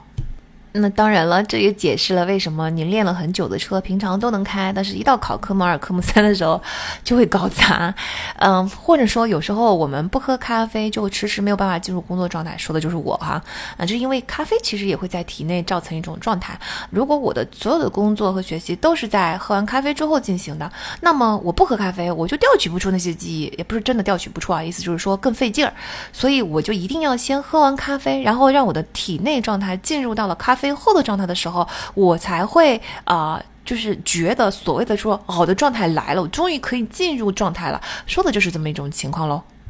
那么我们怎么能解决这种情境依赖和状态依赖呢？毕竟我们不可能一直重现同一个情景跟状态的，对吧？就很多时候，其实我们没有办法，我们就是面对着多变的环境的。比如说，我们平常只能在晚上复习，但是他考场只在白天开，怎么办呢？啊，再比如说，我们只能在家里复习，那考场每都是考试的时候第一次去，那环境肯定是陌生的嘛。那或者说我熟悉了星巴克的噪音，或者是家里的噪音，但是考试的时候环境。巨安静怎么办？哎，或者说我平常就是一直戴上耳机听音乐去屏蔽杂音的，但是考试的时候我就没有办法戴耳机听音乐了，怎么办？你看是不是就是这些都是产生一些不适配的情况哈？当然了，嗯，一个比较简单的方法呢，就是尽量的让两个情境相似。比如说，虽然我们只能晚上复习，但是考试必须在白天。但是周末的时候，我们是不是就会经常能够练习一下，在跟考试时间相同的情况下，或者说考前你请两三天的假，在这两三天内，你把你每天学习和练习的时间都调整到跟考试时间相似，这就是这就是一种解决方案哈。嗯，再比如说，如果说你考场很安静，你平常就不要在很吵的地方复习，你尽量在安静的地方复习，跟考场的情况一样，这是一个最简单的方式。但是呢，嗯，真正想要跟这两种依赖脱钩，就是摆脱情境依赖跟状态依赖，我们有是也是有方法的。这个方法就叫做多样性练习。好，要解释多样性练习，我们必须要先来理解一下。当我们说到记忆的时候，其实我们通常指的是陈述性记忆，也就是说，我们能记住具体的事实或者事件，这个叫做陈述性记忆。陈述性记忆呢，又分为两种截然不同的形式，一种叫做情景记忆，也就是说，与特定的时间、地点或者是事实和事件相关联的记忆，比如说。哎，我今年的生日是怎么过的？这是一种情景，所以它这是一个情景记忆。第二种呢，叫做语义记忆，就是语文的语，意义的义啊。嗯，语义记忆是与特定时间地点无关的记忆。比如说“生日”这个词儿，它是什么意思？这个就是语义记忆。嗯，那更简单的呢，就是说情境记忆就是事件啊，语义记忆就几乎等于知识。比如，我想起我们前两天不是端午节吗？我去山上摘杨梅，嗯，爬过一个奇形怪状的那个树。这些所有的这些记忆就是情景记忆，它是有时间的啊。端午节的期假期期间，啊有事件的，我是去摘杨梅，对吧？具体的这个情景记忆。那我知道杨梅是一种水果，这个就是语义级，它是一个知识，那么它是跟时间地点没关的。再比如说我在纽约居住的那几年，我特别喜欢，就春天的时候，East Village 就有一条街上有有一树很。高大的树，然后开出一束一束的白花，小白花还会掉在地上。就是那那条街，我特别喜欢。我经常跟当时约会的对象走在那条街上。好，这个就是一个情景记忆，因为它是有时间、有地点，嗯，有有发生的事件的。但是如果我说纽约是美国的一个城市，这个就是语义记忆。哈，现在大家就分得很清楚了哈，这两种记忆。那所有的记忆呢，实际上它都是从情景开始的，嗯，就是我们，你看我们刚刚不是说了吗？环境它就会被自动编码，就跟位置一样，它都全部都是被自动编码到记忆里边的。所以，我们所有的新的记忆必然一定是从情景记忆开始的。但是，当我们在不同情景中一次一次的跟同样的内容相重新相遇的时候，这些内容就慢慢的可以脱钩了，就可以脱离特定的情景，成为独立的事实。啊，也就是说，当一个内容在多种不同的场景中重复出现过，它就可以慢慢的变成语义记忆。就是说，没有时间、没有地点、没有事件都 OK，我就知道这个事情是怎，这个这个词儿是什么意思。这个就是多样性练习。啊，比如当你的孩子，我们在不同的地方练习那个数学计算，在课堂中我们学过数学计算是怎么回事，在家里呢，我们跟他们玩数学计算的小游戏啊，这个东西是多少钱呢？两个苹果加两一个苹果是多少个苹果呢？对吧？这个就是在家里，然后呢，或者说在一些小游戏中，那或者呢是在我们跟孩子的对话中，就是在很多不同的场景都进行数学计算的时候呢，孩子就会开始抽取出所。有有刚才所说的这些场景的共通点是什么呢？那就是说，数学是一样独立的技能，它可以在任何场景中使用。这就是孩子的大脑自动会得出的结论。但是相比之下，如果孩子只在课堂上学习数学计算，那么他抽取出来的共同点可能是这样子哈：数学是一种技能，它只能在特定的教室中啊，在一块黑板上使用。你看，你不要觉得这个东西听起来很离谱哈，真的是这样，就是这就是为什么呃，如单一性造成依赖，造成严重的依赖。嗯，你你在课堂上，我们老说纸上谈兵，纸上谈兵，你在课堂上学到的理论知识，在实践中用不出来，就是因为你甚至在课堂上都学不。对这个知识，因为你所大脑所自动抽取出来的那个概念，它不一定是真正想让你教会你的那个理论知识，也就是说，甚至都不存在理论知识了，因为没有办法抽取，这个情境太单一了，你只能把这个记忆跟当时的教室、当时的黑板所连接。一旦出了那个教室，出了那个黑板，在现实生活中你就啥也用不上来。这就是为什么过于纸上谈兵的人，嗯，到了现实生活中好像啥也没学过一样。嗯，咱们这个原理也可以用来解释主场优势，就是所有新的球队，嗯，在某一个时期之内都是有明显的主场优势的，就是因为球队平时肯定是在自己的场地练习的嘛，所以呢，他在自己的场地比赛，他就会发挥的更好。他是到别的场地的比赛呢，他发挥的就不太好。哎，这个我们都很很理解吧？但是如果球队去了不同的场地，不不停的进行各种比赛，到几年之后，你就会发现这个球队的主场优势慢慢的消失了啊，因为他已经把这个技能从不同的场景中提取出来，变成了一个语义记忆，也就说，我不需要跟场景绑定，我也可以使行使了。明白了这个原理，那我们在实际中应该怎么去应用呢？嗯，首先呢，我们就要知道，就是当我们要看，我们要看那个实战的要求来，嗯，决定我们是应该更加依赖，还是应该脱钩，对吧？比如说，如果我们只有一次实战。并且就是，嗯，这一次过了就没有了。那训练的环境就最好跟实战一样，就是我们要加深依赖，嗯，借由依赖来帮助我们更好的发挥。呃，如果我们知道是在这个考场考试，那么平常我们在这个所有的嗯学习中，都尽量的把整个环境都跟考场搞得相相似一点。嗯，模拟考试的环境、考试的时间、考试的压力、考试的持续，就是有多少时长，就要考多少个小时，所有的东西都尽量的跟考试在一起。嗯，然后你不要忘记状态依赖哦，就。比如说，平常喜欢喝什么样的口味的咖啡？你复习之前、考试之前会不会喝咖啡？你平常复习之前就要不要喝咖啡？反正就是尽量的还原所有的情景和状态依赖，这个就是只有一次实战的情况。那如果说实战不止一次，或者是少数的几次，而是你需要在不同的环境之下经常使用到它，那你就不行，那你就不要，你就我们就要进进入到脱钩了，就是刚刚所说的多样化训练。比如你想要练写作能力，你就要针对不同话题写出有说服力的文章；比如说你想要练销售技能，你就要针对不同的客户去进行销售；比如说你想要练你的表达能力、表达技能，那你就要找到多种表达的场景，比如说你要做演讲。你要做播客，你要做啊，写一段文字，哎，你要跟别人进行一个对话对谈，你要进行授课等等，对吧？这些都是不同场景下的沟通能力。这就是为什么啊，经验是非常宝贵的，就有经验的人的那个经验，我们把它叫做有意义的经验吧，meaningful experience。有经验，我们指我们说到经验的时候，往往指的就是在不同场景下，我们都使用过这个技能嘛。因为我们当我们说一个人经验很丰富的时候，其实他就是得到了更多的多样化训练的机会。嗯，他在 A、B、C、D 很多场景都做过这件事情啊，这个时候技能就更容易被提取出来，变成所有在所有的地方都能够灵活使用的一样东西。反之，如果我们说这个人经验太不丰富了啊，经验太少，那就说明嗯你在。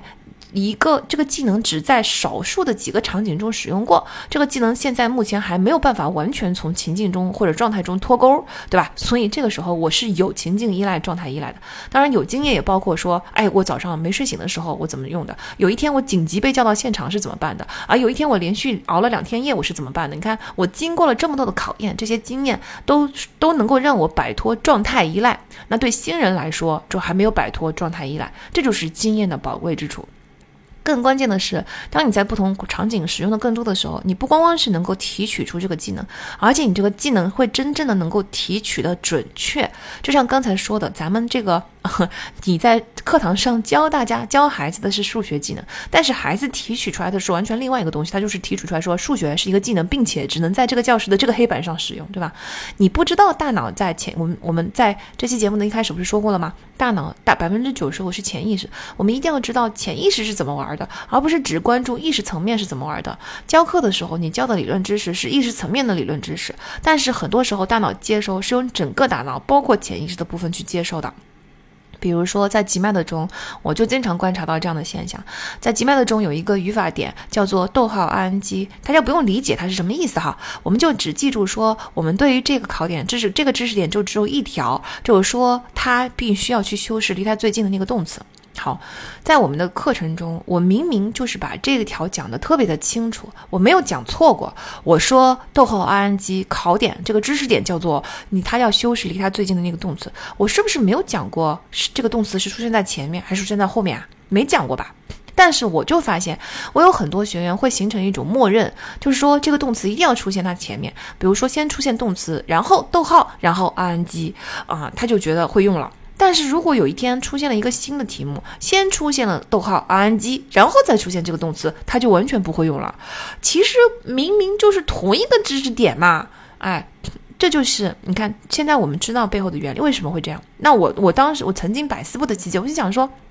Why？我上课的时候没有说过位置啊，你们为什么会觉得有位置的区别呢？对吧？现在当然大家就很明白了，那是因为大多数的题目它出现在前面，所以大脑的潜意识的部分不是你明意识的部分，它自动就嗯得出抽取出了一个共性，它自动学习了。它自动学习叫做啊，逗号 ing 是修饰最近的动词，以及它只能修饰它前面的那个动词，是不是像刚才那个数学技能一样，它得出了一个错误的结论？这就是缺乏多样化的训练。那这个时候你会碰到不同的题目，在另外一些题目中，它动词就出现在后面，这个时候你就很快能够修正你对这个技能的理解，这个技能就跟情境脱钩了，然后它就真正变成了一个你能拥有的知识，叫做逗号 ing，它只修饰离它最近的动词，方位是不重要的。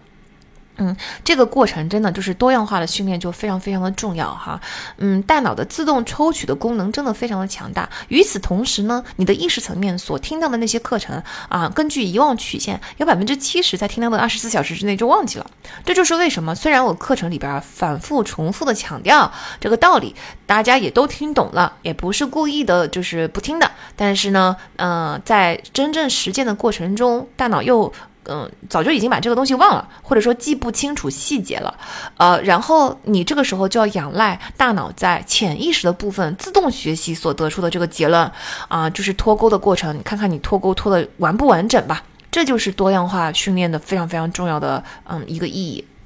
那也就是为什么我们总说理论一定要融入实践嘛？嗯，或者说更准确的说，理论一定要融入多样化的实践，大脑才能够真正的学会。你在教理论的时候，我们记住，你只教会了大脑的百分之五，剩下大脑的百分之九十五，它根本就没有办法通过理论学习来学习，它只能通过实践学习。它在实践中逐渐的把这个技能跟情境跟状态都脱钩的情况下，学习才会完成。嗯，所以多样化的实。实践是非常非常重要的。那好，如果形成了语义记忆，也就是说我脱钩了，脱钩了的时候，原来的那个情境记忆发生了什么呢？它还会在吗？嗯，它还会在的，它两者会相辅相成，互相成为线索。比如说，如果你想不起来某一种鸟的名字，或者说某一个词是什么意思，你回忆一下你最近一次见到这个鸟的场景，用到这个鸟的名字的那个场景，你就有可能回忆得起来这个鸟叫什么名字。这个就是情境性线情景记忆成为了线索，导出了语义记忆。反过来呢，如果你不记得某件事情了啊，但是你记得某一个独立的内容，比如说零八经济危机，这是一个语义记忆。那我一看到这个语义记忆，我就能够牵引出我当时亲身经历的那些东西。这个就是，嗯，当时哎呀，经济危机发生的时候，我在哪儿呢？我在我当时在干嘛呢？这就是语义记忆帮助导出了情景记忆的啊模式。因此，其实你脱钩不要担心，你脱钩了之后，原来的那个情情景还在，你们反而能够互相嗯导互相导流吧，互相成为线索，让你的记忆更加的容易。好，那我们再来看看音乐是不是真的能够帮助学习呢？前面我们也提到过了哈，如果说只有单词的音乐，呃，有有这个内容有歌词的音乐，它是很容易随机播放的，不熟悉的它是很容易打扰到你的。嗯，但这里哈，我们加入了情境在记忆中的编码嘛，那我们这里就出现了一个非常新的、有趣的新概念，叫做随机共振。什么意思呢？指的是如果你在外界新信息的刺激下，如果加上适度的噪音跟噪点，反而会让这个刺激更加突出。就好比说一张曝光过度的照片，如果你在上面加入一些噪点的话，这个时候会让图中这个照片中的图案更容易辨认。所以音乐其实是一种常见的噪点，大脑噪音，这是一种环境噪音，它会跟大脑中的注意力网络产生随机共振，使得注意力更加集中。啊，这个原理听起来有点、有点、有点奇怪哈，但是大家就只要记住就行了。反正就是音乐是比较容易共振的，但是音乐必须要成为噪音才会有这个效果。那其实除了音乐之外，大家老觉得有一些背景音在那里，如果不不吸引我们注意力的话，背景音是一种噪音。当它成为噪音的效果的时候，你反而更容易专注，就是比你在房间里面异常安静，一根针的声音掉在地上的声音都没有的话，你你反而觉得有点噪音，你会更加容易专注，就这个道理。嗯，呃，那嗯，如果说音乐不是一种噪音，它是一种吸引你注意力的东西，它就达不到这个效果。它要是成为一个噪音，它就能够达到同频共振的效果。嗯，但有每个人的阈值不同哈，所以对有些人来说是噪音，对另外一些人来说根本。可能不算，嗯，有些人想要在摇滚跟重音乐中才能够专注，有些人就觉得这个噪音太大了，因为噪点如果太多的话，那照片就被毁了，对吗？我们噪点是要合适的嘛，嗯，这个就要大家自己去尝试一下你的阈值在哪里了，嗯，那所谓的古典音乐能帮助学习是不是真的呢？哎，首先没有任何音乐会让你的大脑更加敏捷哈，呃，如果说有有音乐能帮助你的话，就是刚刚所说的原理，就是音乐跟你的大脑正好发生了共振。也许古典音乐的旋律啊，巴洛克音乐的旋律正好跟你的大脑能够更容易的发生这个共振。而且呢，古典音乐还符合什么条件呢？就是我们往往很熟悉，对吧？因为嗯，经典的音乐片段我们都是很熟悉的，我们非常熟悉古典音乐的这些旋律，它也没有歌词，它也不是那种尖锐的大起大落啊，它所以它对我们来说就很难夺走我们一下子夺取我们的注意力，但是它又那又是一个非常合适的背景噪音，因此你要是觉得古典音乐帮助你学习的话，它就是这个原理，它是一种完美的噪音。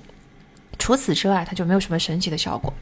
我个人觉得，对我更有用的就是大自然的白噪音，比如说水流声啊、海浪啊、雷雨啊、鸟鸣啊、火炉啊，那些就是篝火的声音啊等等。嗯，不知道是不是因为这些声音是我们更为熟悉的，就是更不会夺取我们注意力的环境噪音。而存在环境噪音的情况下，它会跟我们的注意力网络产生共振，这个时候让我们的注意力更加的集中啊。这就是为什么白噪音能够帮助一个人集中注意力的原理啦。那我们知道了情境依赖和状态依赖之后呢，也可以把这个原理用在读书上。很多人说在家就看不进书，就是要去图书馆或者是咖啡厅才能够看进去书，这就说明你读书的这件事情产生了情境和状态依赖呀。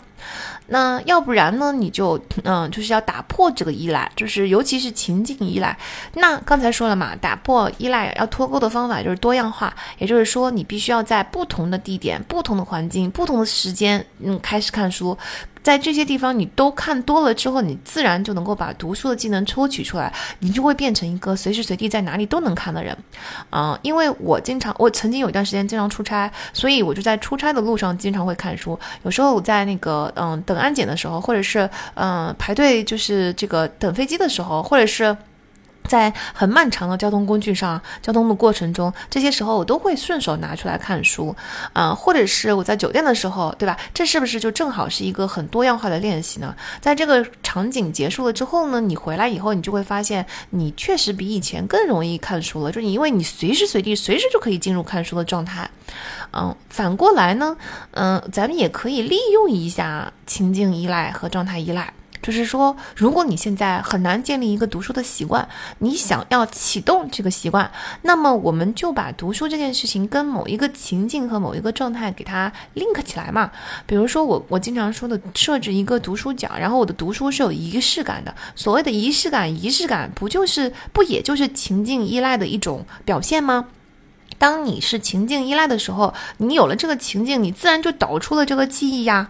嗯，那我们在嗯读书角的这个设置上呢，设计一个固定的地点，然后呢设置一个固定的灯光，嗯，然后呢做一个灯。固定的香薰，对吧？就是闻到了这个味道，啊，味道也是经常能够导出记忆的哈。然后再放上你喜欢的白噪音，你把温度调好，把所有的东西都弄好。这个时候，这个设定一完成，这个环境一出现，你就瞬间被启动了读书的记忆，然后你的所有的读书的感觉就来了。这个时候，你就能够很专注的读书了。一旦你先建立这读书的习惯，然后呢，我们再来进行多样性的训练，打破这个依赖，这个时候你就可以慢慢进入到随时随地都可以读书啦。好，我们来对这个原理进行一个小总结，就是，嗯，在海马的下面有一个叫做海马旁回，它是处理情境信息的，它跟未知信息一样，会把周边的情境信息和状态信息都同时编码，嗯，嵌入你的记忆。因此呢，我们就会出现情境依赖和状态依赖。要打破这两种依赖的方法，就是我们的多样性练、多样化的练习。同时，我们也可以根据具体的需求来选择，到底是要打破这个这个依赖，还是要利用。这个依赖来来，呃，提升我们当场的表现。大脑的第五个认知原理呢，我们来到了多任务处理。其实我们也都知道，嗯，大脑或者说我们的意识层面是没有办法多任务处理的。这个大家应该也跟很熟悉了吧？它只能在不同的任务之间切换，但是呢，切换是有很大的成本的。让我们来做一个实验哈，请大家拿一张空白的纸啊，左右分两栏，在左边写下 A 到 L 的十二个字母 A B C D E F G 那个十二个字母，在右边写下一到十二的十二个数字，然后计时，你必须要在十秒钟之内完成。啊，大部分的人应该都可以在十秒之内能够完成这个挑战。好，现在我们来第二轮，这个时候要做一个变化，仍然是两栏，仍然两左边写字母，右边写数字。但是现在我要你交错进行，左边写一个 A，右边写一个 E，左边写一个 B，而右边写一个二，以此类推。嗯，这个时候在第二轮，在十秒钟之内，大多数的人就只能写出三分之二的字母跟数字了，而且还会感觉到有点慌乱，甚至在这么简单的任务上开始出错。嗯，这个实验就非常强有力的证明了，你在不同的任务之间进行切换，大脑是有非常高的成本的。为什么切换比单一任务要难这么多呢？在前面的第一个原理中，我们不是知道了吗？听觉信息的处理是有一个 BW 瓶颈的。这个瓶颈能够让我们在嘈杂的餐厅里面、公共场所等等哈，跟朋友自如的聊天。就是口头语言的表达，就只有一个流会进入到我们的注意力，到进入到我们的理解的瓶子里。这个就能够让我们在嘈杂的地方集中注意力，跟朋友对谈嘛。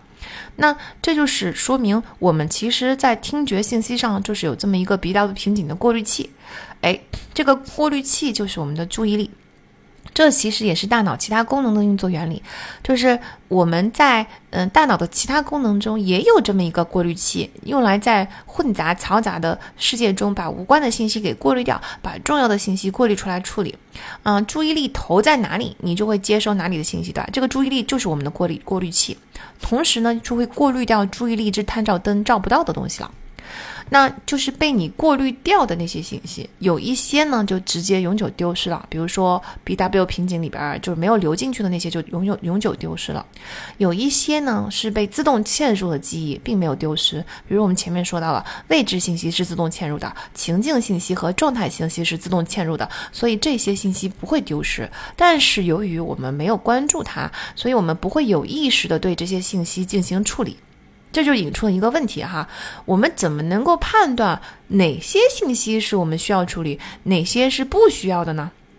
那那其实判断取决于你要处理的那个任务的规则，就是每一个任务其实都有一套相应的规则，让任务得以顺利的执行。比如说，大家现在在听播客。那你如果要听懂我在说什么，你就必须要把注意力的转到我说的话上，这就是听播客的规则集，并且同时你要关闭对其他声音的关注，对吧？这个就是听播客。那比如说你现在在阅读一本书，那么你的眼，你的规则就是这个任务需要你的眼睛从左到右，那如果是竖版书的话，就是从上到下，啊，逐行移动，注意力要放到对这些读过的字句的理解上，这个就是阅读的规则集。总之，每一个任务其实它是有一。套相应的规则，我们已经很熟悉这个规则了。这样的话，我们就是每次做这个任务的时候，自动加载这个规则集就可以了嘛？没有必要说，我每次在做这个任务的时候，我都要重新学习一下。我每次读一本书的时候，我都要重新学习一遍读书是怎么读的，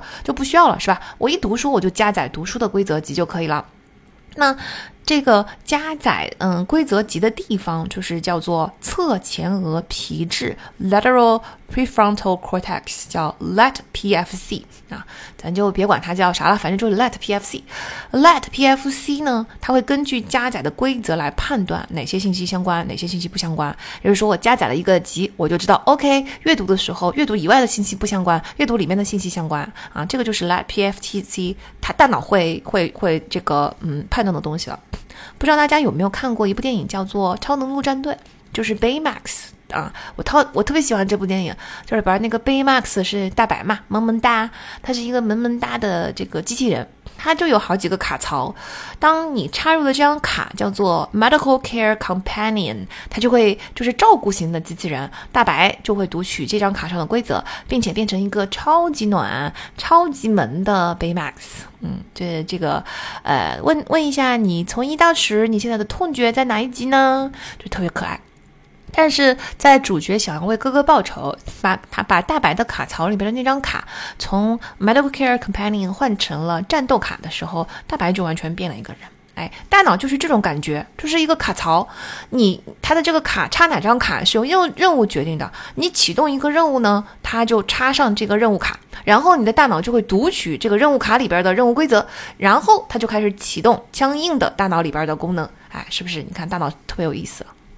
那到底是谁决定要往里边插哪张卡？当然，这一部分是由我们的任务决定的哈，就是你是哪个任务你就插哪张卡。但是呢，其实还有两个规则选择器啊，一个呢叫做背侧注意网络啊 （dorsal attention network），一个呢叫做腹侧注意网络 （ventral attention network）。哎，这两个词儿我也不认识。一背就是嗯背部的背，腹就是腹部的腹啊，背背侧和腹侧。嗯，那背侧选择器就是这个注意网络呢，其实是根据你的个人目标、欲望和意图来选择规则。虽然哈，我们说欲望啊、意图啊、目标啊，经常被其他东西影响驱动，比如说营销陷阱啊、媒体宣传啊等等，但总体来说，我们还是可以把这个背侧引注意网络理解为是我们的自主选择，就是我来决定插哪个、插哪张卡、插哪个规则级。那另一个腹侧注意网络呢，就是用来监控突发事件，尤其是危险事件的。比如说，咱现在在听播客，你的背侧注意网络自主选择加载了播客这张规则卡，对吧？这个任务卡啊，那你现在的注意力不就在我现在说的这些内容上吗？但是，当此时如果一头熊向你扑过来了，你的腹侧注意网络它就是一个监测，尤其是危险事件，它立刻会抢占卡槽，然后立刻把你刚才的那张播客卡给拔掉。然后在在上面加载一个叫做“熊口逃生”的 肉卡。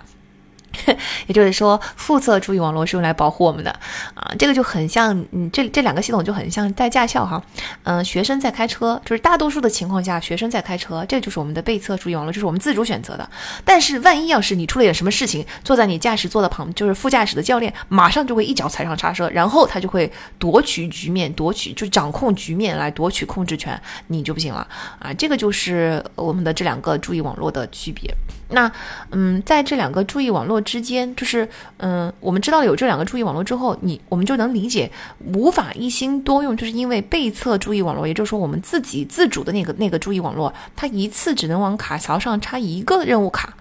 它没有办法，就像我们的那个 D W 瓶颈一样，你一次只能开一个闸门。但现在的这个任务卡一次也就只能插一张卡，就像刚才我们说的那个 Baymax，它就是有一张卡就一定要，嗯。侵占另外一张卡的，就主卡槽就只有一个，你插哪张任务卡，它就执行哪张任务卡。那如果说你要经常多任务处理的话，就等于你要经常把任务卡槽上的那张卡，主卡槽上那张卡拔掉，然后把其他的卡插进去，然后又把它拔掉，又把原来的卡插回来，然后又拔掉，反复反复的在这样这个动作之间横跳，对吧？不断的把拔卡插卡拔卡插卡，那这个过程呢，就会产生三个成本。第一个当然就是时间成本了，你你拔下来插进去的过程，注意力是暂停的，这个叫做注意顺脱，叫 attention blink，就是嗯，在这个 blink 之间瞬间是脱离的，叫注意顺脱。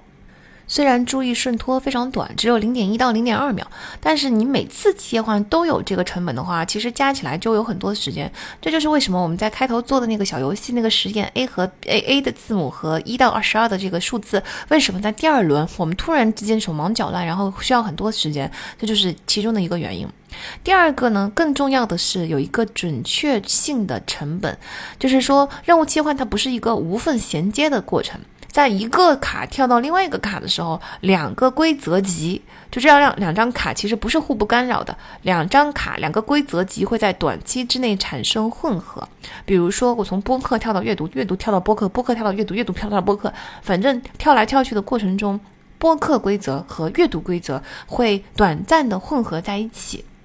在混合在一起的过程中，叫做心理不应期 （psychological refractory period），就是这个。心理不适应的那个不应啊，不适应期，在这段时间之内，你的整体表现都会受到影响。嗯，其实我在别的书上读到过另外一个概念，听起来跟这个心理不应期很相似，叫做注意力残留。我不知道说的是不是同一个概念哈，就是说，当你从老卡切到新卡的时候，有一段还有一会儿，你的注意力会停留在老卡上，你注意力残留的时间比刚才说的注意顺拖的时间要长很多。刚才注意顺拖只有零点一到零点二秒。但是注意力残留，也就是说，你刚才就是老卡跟新卡规则混在一起的那段混乱的时间，它能够长达五分钟。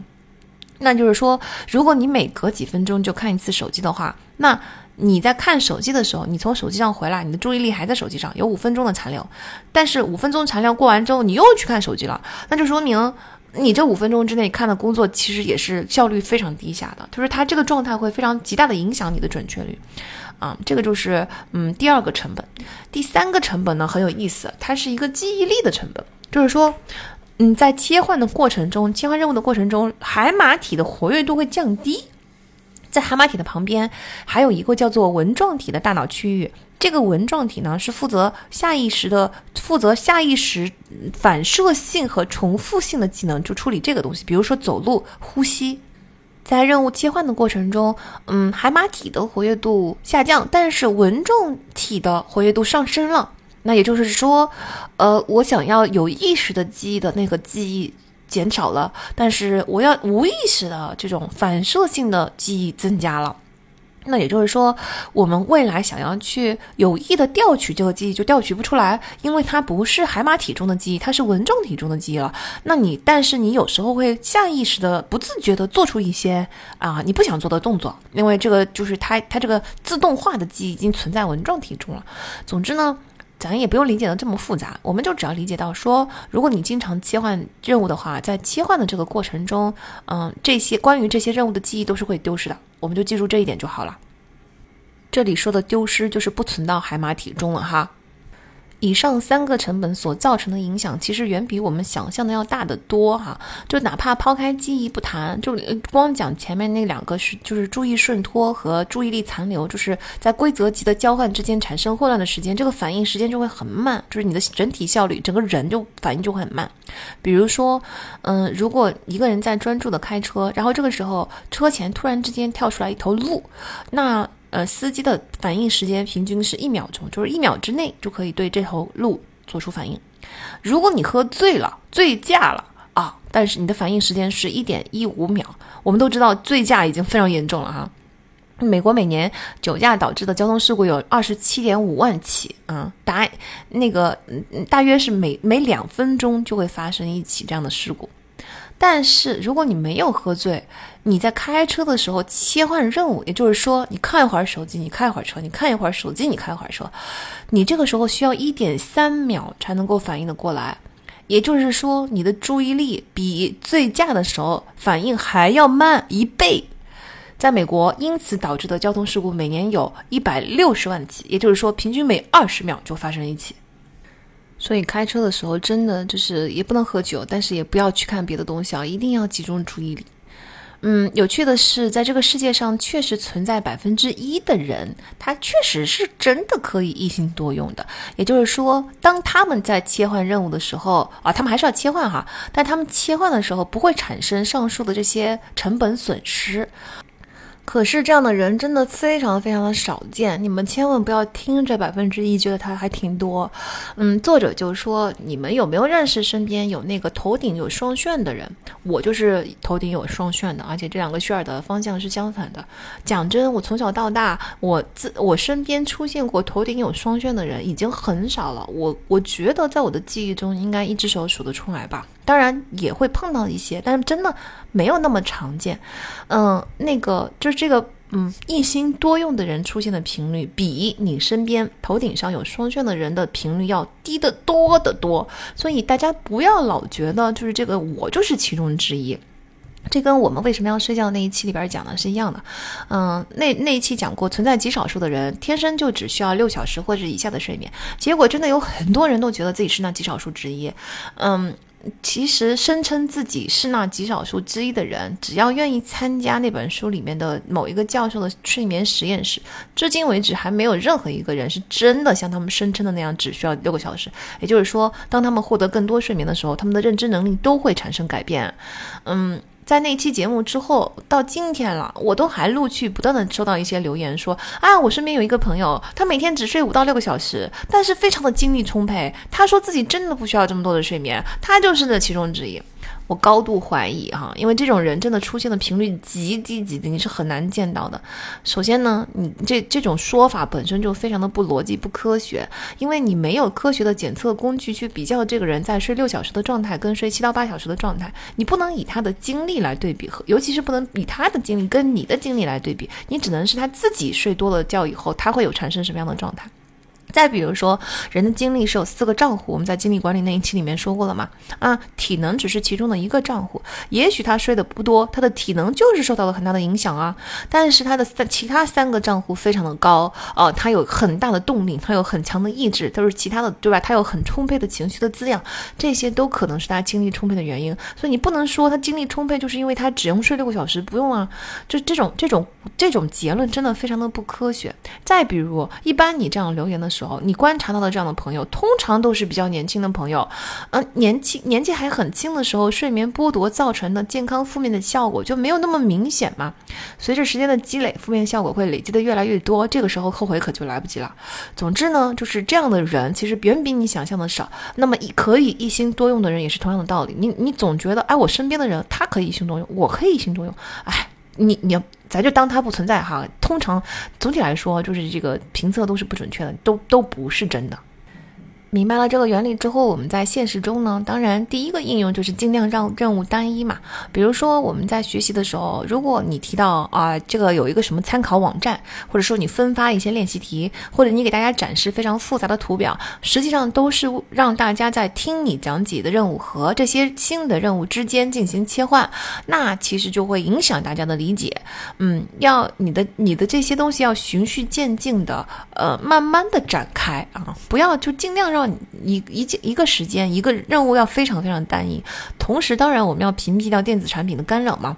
啊，我一般的时候就是我都会登录电脑微信，因为至少就是虽然有微信干扰，但是至少我不会去经常频繁的看手机。我非常我其实非常讨厌有很多东西是只有手机只有手机 APP 的东西，我通常都不太使用，因为你这样的话你就会它就会吸引你不断的去拿起手机，这是一个很大的干扰。所以通常工作的时候，整个过程中我基本上是不拿起手机的。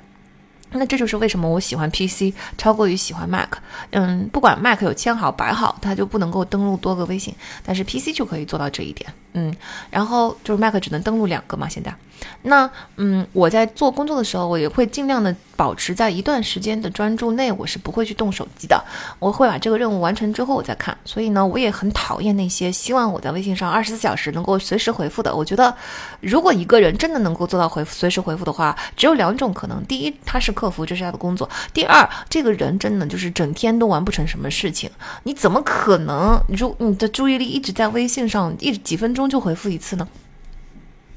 我把所有的这个功能，就是数据库的功能，然后代办的功能、提醒的功能，一些就是嗯复盘记录的小日记的功能，所有的这些功能尽量的都集中在 Notion 上。这就是为什么我特别喜欢 Notion 作为数据库的功能，就包容一切。嗯，也是同样的道理，因为你就不用在不同的 APP 之间切换，你在同一个 APP 之间就是能够把这些任务都弄弄掉了。很多人喜欢用 iPad 写作，也是用同样的道理，因为全屏模式下，其他 APP 的干扰更小。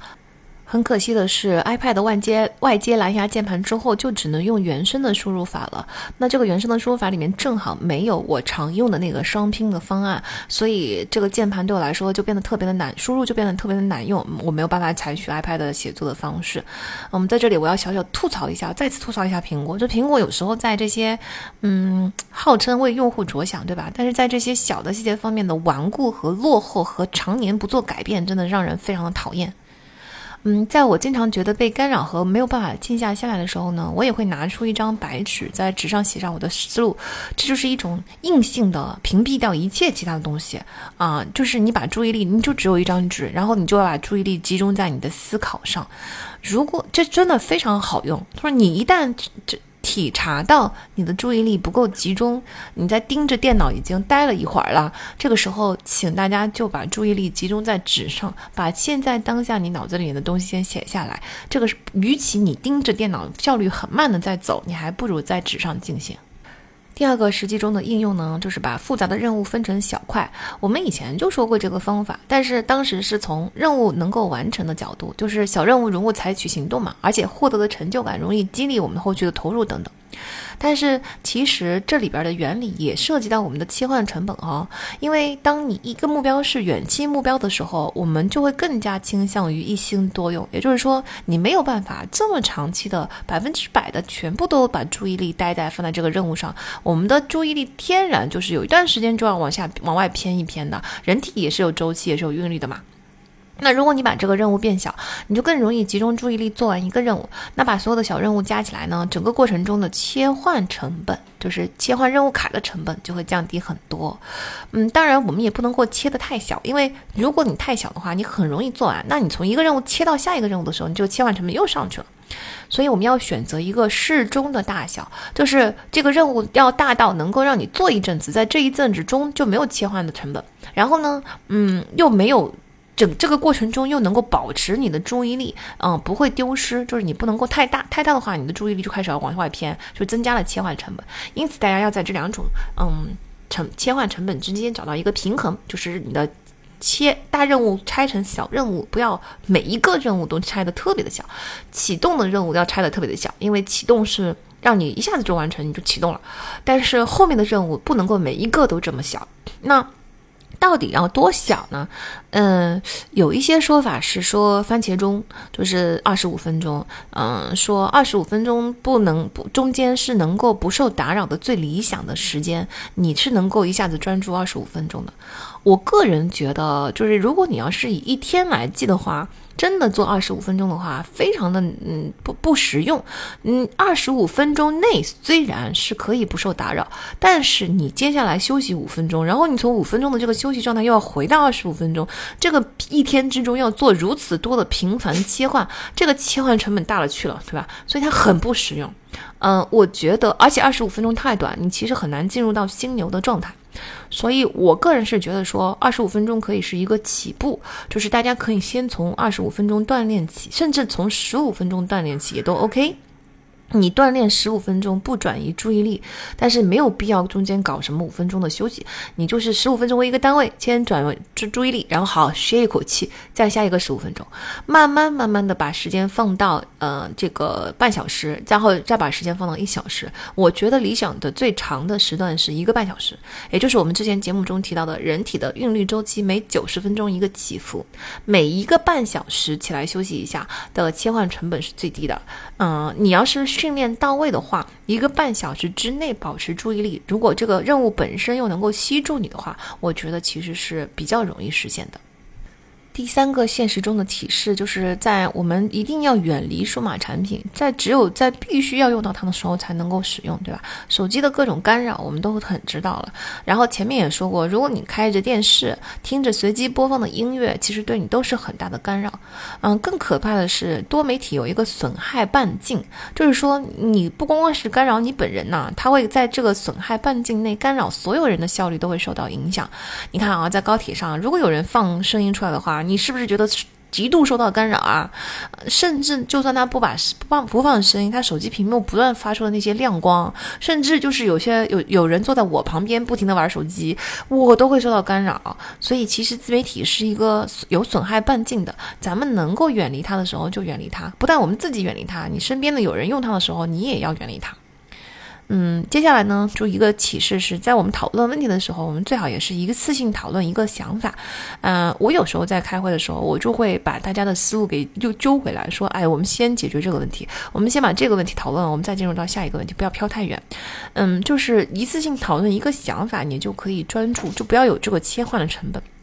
以及在 PPT 中，一页上最好也只有一个概念，你一个个来嘛。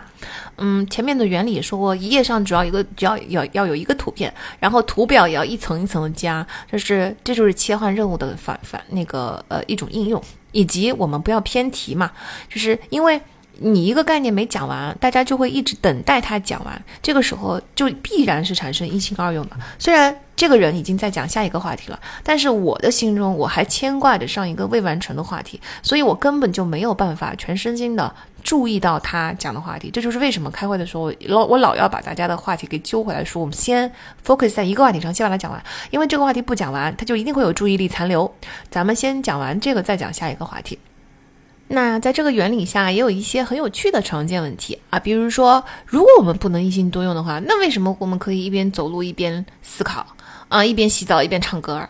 嗯，大家有没有注意到刚才所说的多任务中，嗯，起码有一项是纹状体控制的反射性的技能，就是比如说走路啊，比如说这个洗澡，这些都是一些不经意层面的自动化的身体行为。那也就是说，如果你的其中一个任务是自动化的，另外一个任务是有意识的，你确实是可以一心二用的，是同时可以进行这两种东西的。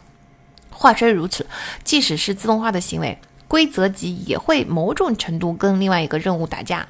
尤其是随着年龄的增加，你的自动化行为也会开始互相干扰的。嗯，这就是为什么很多老年人聊天的时候会站着不动，他就是他已经不能够一边走路一边聊天了。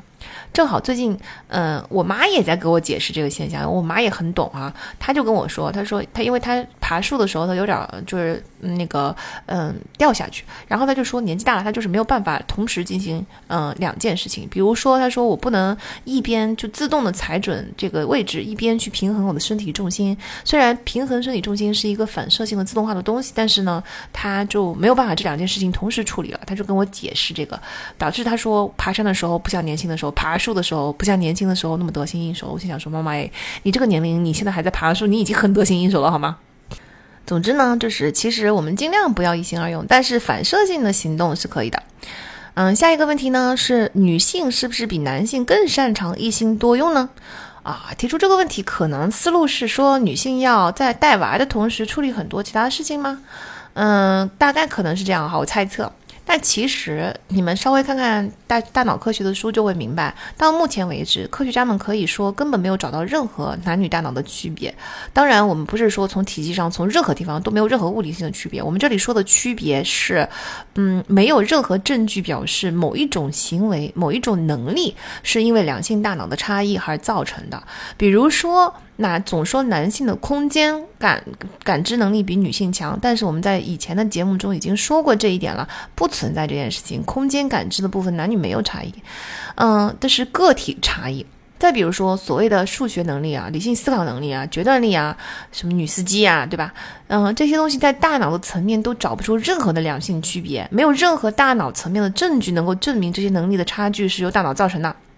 甚至到了情绪方面，天然的认为女性的情绪天更丰富。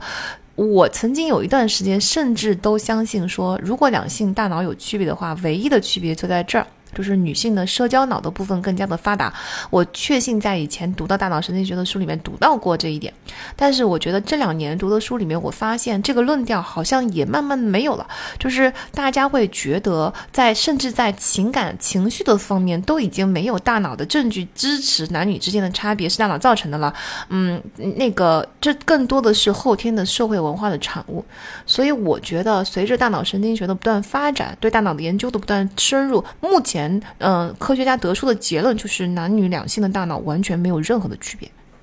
下一个问题很有意思哈，就是说我经常走进一个房间，突然忘记了进房间要干嘛，这是怎么回事呢？这个现象叫做记忆抹除 （mind wipe），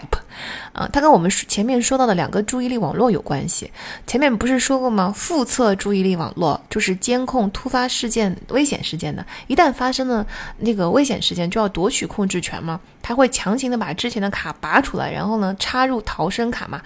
那当这种抢夺发生的时候，任何还当时还没有通过海马体的信息都会被自动抹去。哎，这个就好比说，我们现在文件都是就是自动保存的嘛，Office 三六五。但是如果你在当时写下最后一句话的时候，突然之间有人强行把你的电脑给拔掉了、关机了，然后到下一个任务去了，你。你虽然它是经常都自动保存，但是当时你写的最后的那一句话可能就没有被保存下来。也就是说，当你插拔卡的时候，正在你海马体中还没保存、正在保存、还没保存的那个东西就丢掉了，这个就是记忆抹除。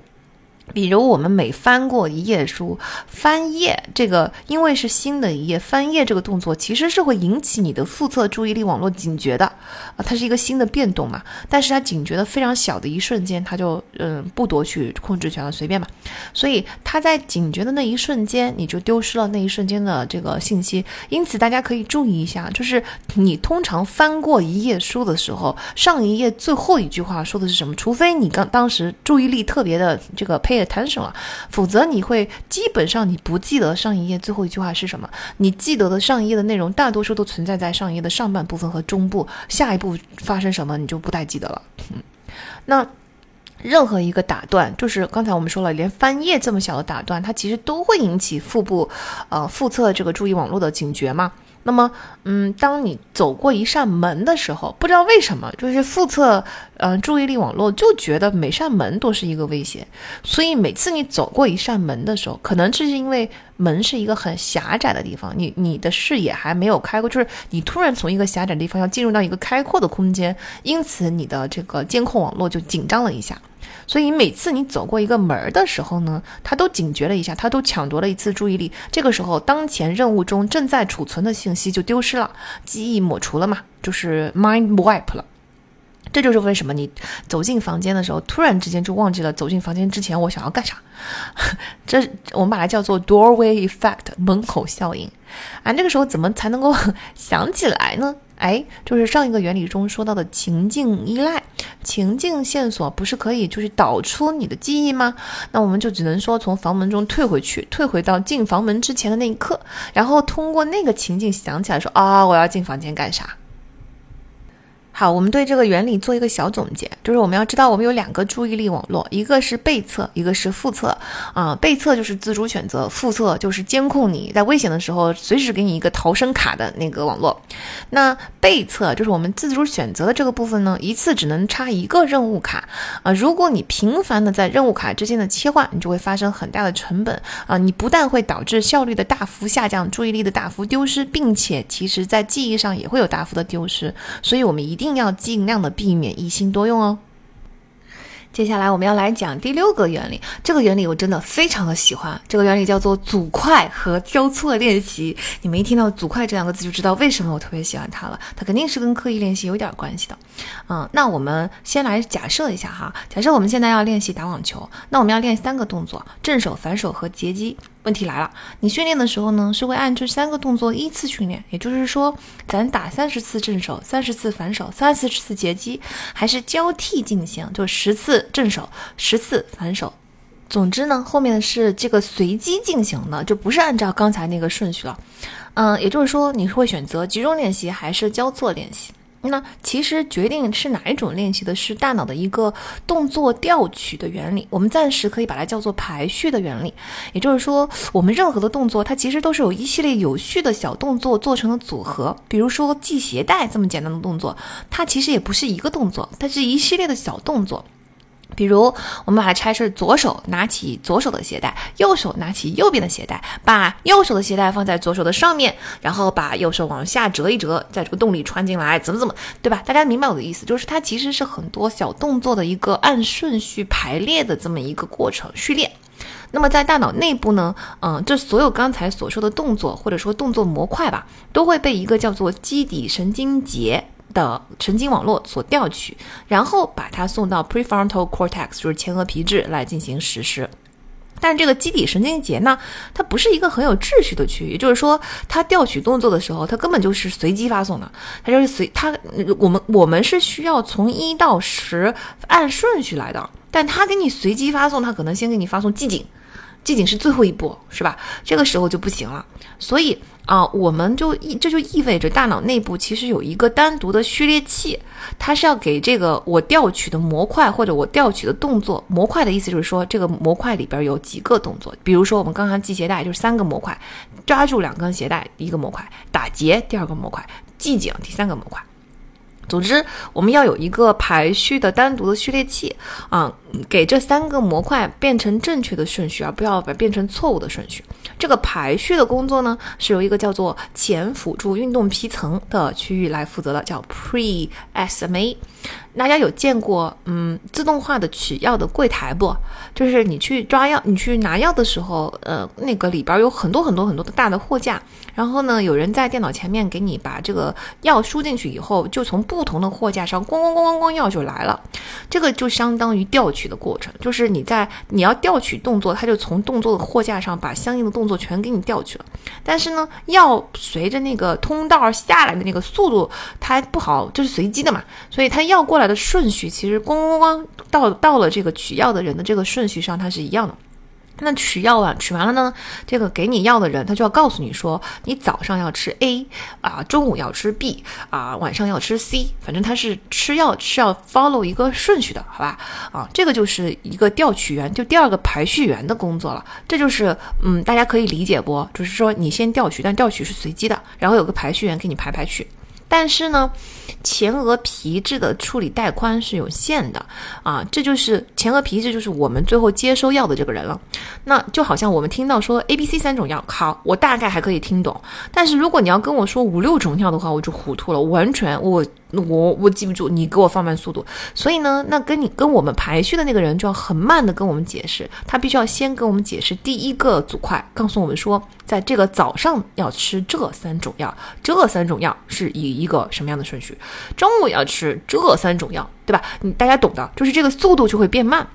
他要先处理完一批，再处理完一批，所以呢，嗯，我们把这整个过程中的速度盘一下哈。那虽然货架上药的过来速度是非常快的，同一时间可以在好几个货架上把所有的药全都调取出来，瞬间就到达排序员那里了。但是，由于我们最终接收方他的脑带宽是有限的，所以排序员那里呢，他卡住了，他就不能够给我们太快上药。它必须先上一部分，再上一部分，再上一部分，这个速度就会很慢啊，大概就是这么个原理。那么这个上药的速度能不能加快呢？它是可以加快的，通过的方法就是我们非常熟悉的一个概念——组块 chunking。哎，这就好比说，刚才那三种药呢，我呃，那十几种药吧，我就已经给你打包好三三包了。排序员现在已经给你打包好了，或者说在货架上，我调取的时候，它就直接是预存上的一个组块。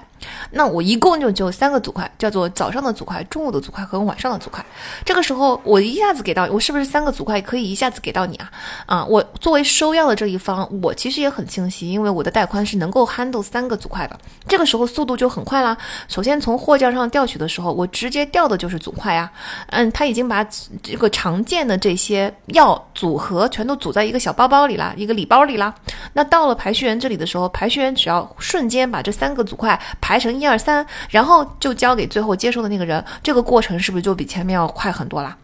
所以呢，当有一些模块的排序它本来就是固定的，在你多次调取之后，排序员就会把这个信息反馈给调取员，调取员就会把这些模块预先给你组合好。这就是说，呃，比如说，如果你永远都是这固定的这么几套药的话呢，那我就会给你做一个礼盒啊，就是做一个胶囊药盒啊，然后药盒里边顺序都已经给你列好了，先一药、二药、三药，对吧？然后呢，就变成了三个大的组块，就是嗯，这三个组块你按照不同的顺序组合一下就行了。这个就是组块的概念。那大脑的处理速度就会飞快了。那我们还是回到系鞋带这个例子哈，比如说，嗯，刚才我们有三个模块，就是拿起鞋带、打结和系紧这三个模块。那如果说我们没有这个组块，因为这已经是组块了的嘛，如果说我们没有这个组块往下分的话，是不是就分出了十几个细节的动作？这个时候大脑处理的就非常的慢。但如果我们已经慢慢的把这些动作变成了三个组块，这个三个组块处理起来就会比较快了。嗯，这就是你如果在一直在进行处下去，因为组块是一个不断进行的过程。如果你还继续组块的话呢，这三个小组块有一天会突然之间组成一个更大的组块，在这个组块里面所有的动作也都是顺顺序的。所以就等于说，对我们用熟的人来说，打系鞋带这件事情已经变成了一个自动化的。就我拿起鞋带，瞬间到下一秒钟的时候，我发现我已经系好了。我也不知道中间是怎么系的，反正这是一个自动化执行的过程。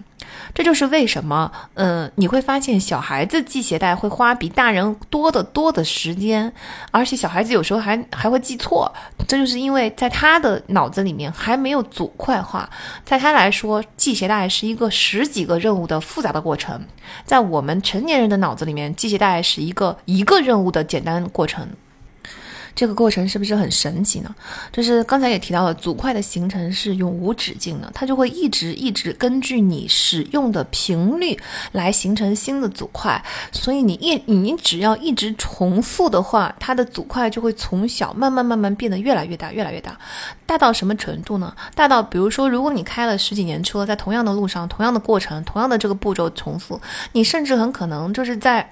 这边，就是刚你只要坐进车里面，把头往后一。依靠下一个，你意识到的瞬间就已经你在停车倒车入库了。中间发生了什么，你根本就想不起来。就你想想看，开车回家这么复杂的事情，都已经形成了一个巨大的开车回家的组块，中间都是全自动化执行的啊！这个就是组块神奇的地方。那我们就回到刻意练习。刻意练习里面，我们说过，把所有小的没有髓鞘的那些环节都要找出来，然后在这些环节上装上髓鞘，最后全路通车，瞬间这个技能就全都自动化了，是不是这么个过程？那在这里，我们结合了组块的这个形成的前面的这些条件，我们就能够把刻意练习的这个过程理解得更加透彻。就是在高阶的技能中，有很多小的模块，它重复的次数是不够多的，所以我们没有办法组块化。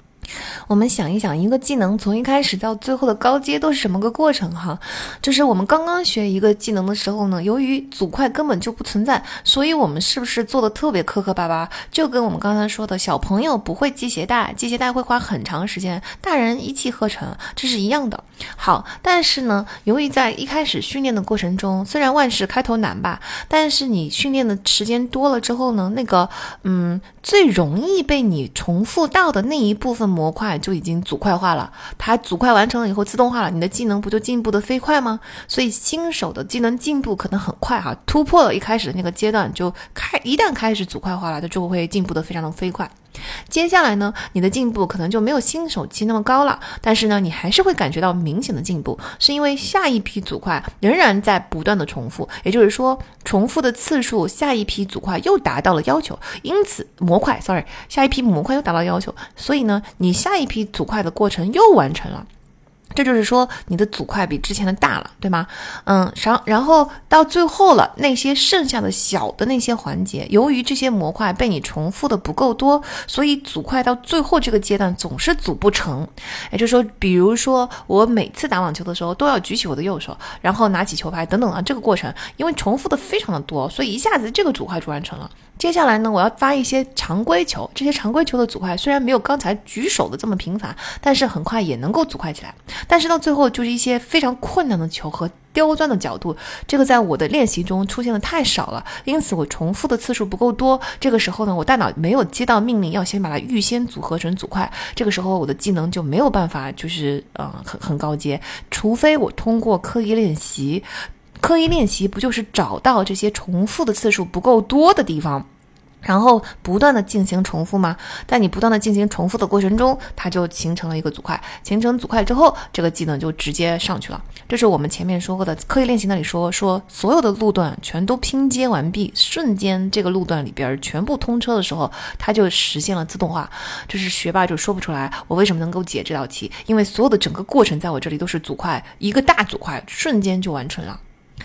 听起来组块就非常的美好，就是我们。追求的就是不断的组块化，然后让组块越大越好，是吧？但是其实组块存在一个很明显的问题，就是由于组块是自动化的，所以呢，它的组组块中的顺序是固定不变的。我们往往都只会关注到头和尾，中间的部分是很难，因为它自动化太快了，刷完成了，所以你不知道中间发生了什么，或者说中间很容易被忽略啊。比如说我们遇到一些很长的。单词的时候，大家有没有感觉到？我们通常只会记得呃开头跟结尾，中间的那些字母永远对我来说比较模糊，或者说一些比较。容易混淆的单词，比如说 psychology 这个词，entrepreneur 这个词，它都不算很长哈。但是我肯定是记得 psychology 的这个这个一开始的这个字是什么啊，这个结束的字是什么。但是中间的那一串字母，我得费劲儿一下才能够想得起来，是不是？因为它中间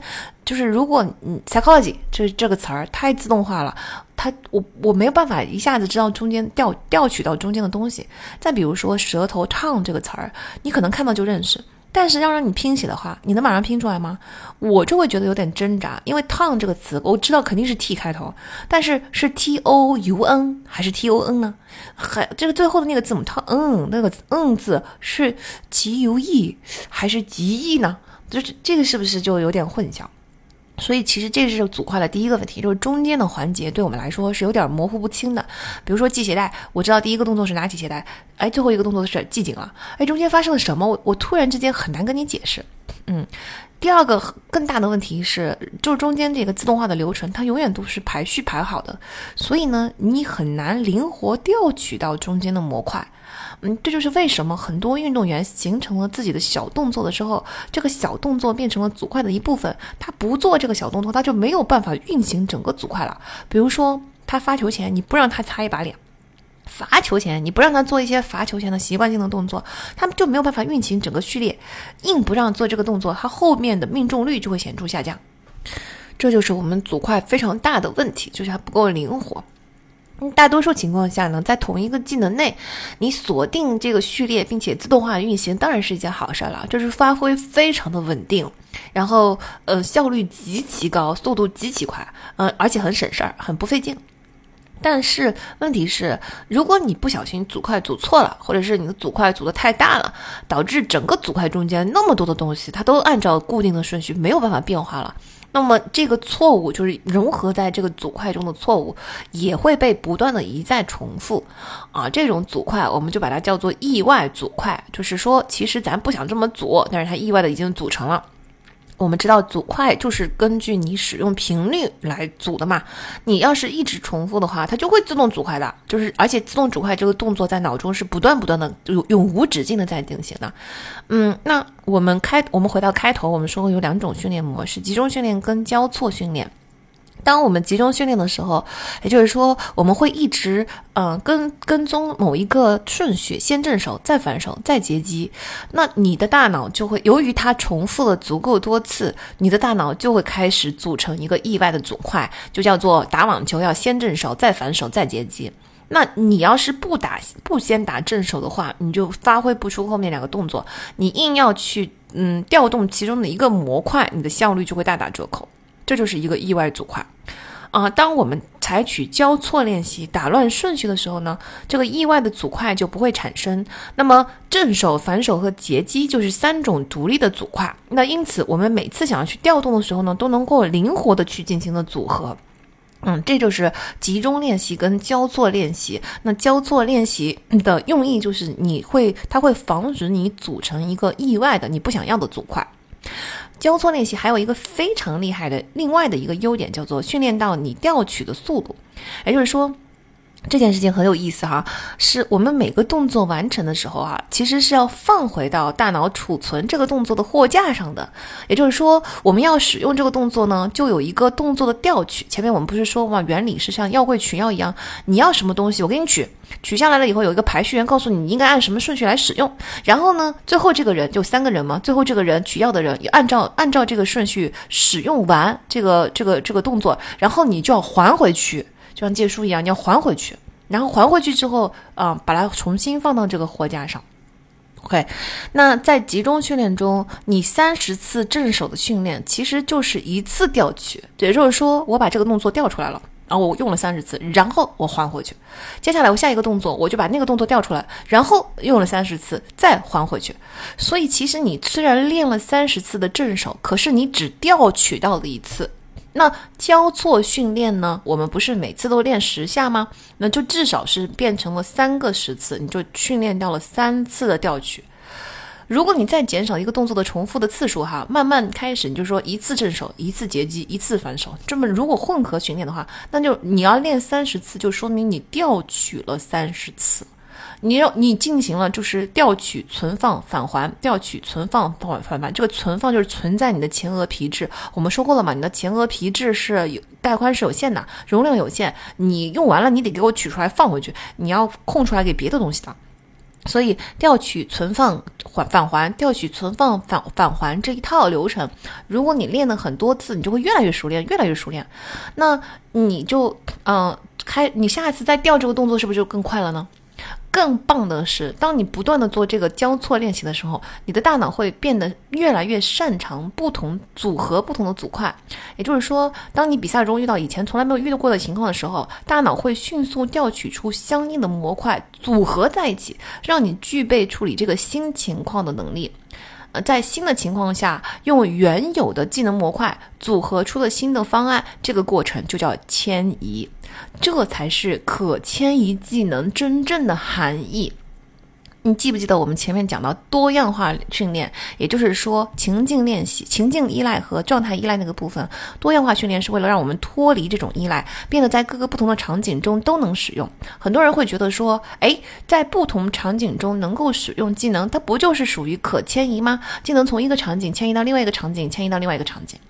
嗯，这个是一种不同场景中的发挥，咱们不能叫做 transfer 啊，可迁移技能叫做 transferable skill。transfer 的意思，中文虽然翻译成迁移，实际上 transfer 还有变身的意思嘛。就是变形金刚，就是 transfer。好，所以我们在不同的场景中使用同样的技能，其实它虽然是这个技能本身是脱离了依赖了，可是呢，它不叫可迁移技能，它没有变身呢。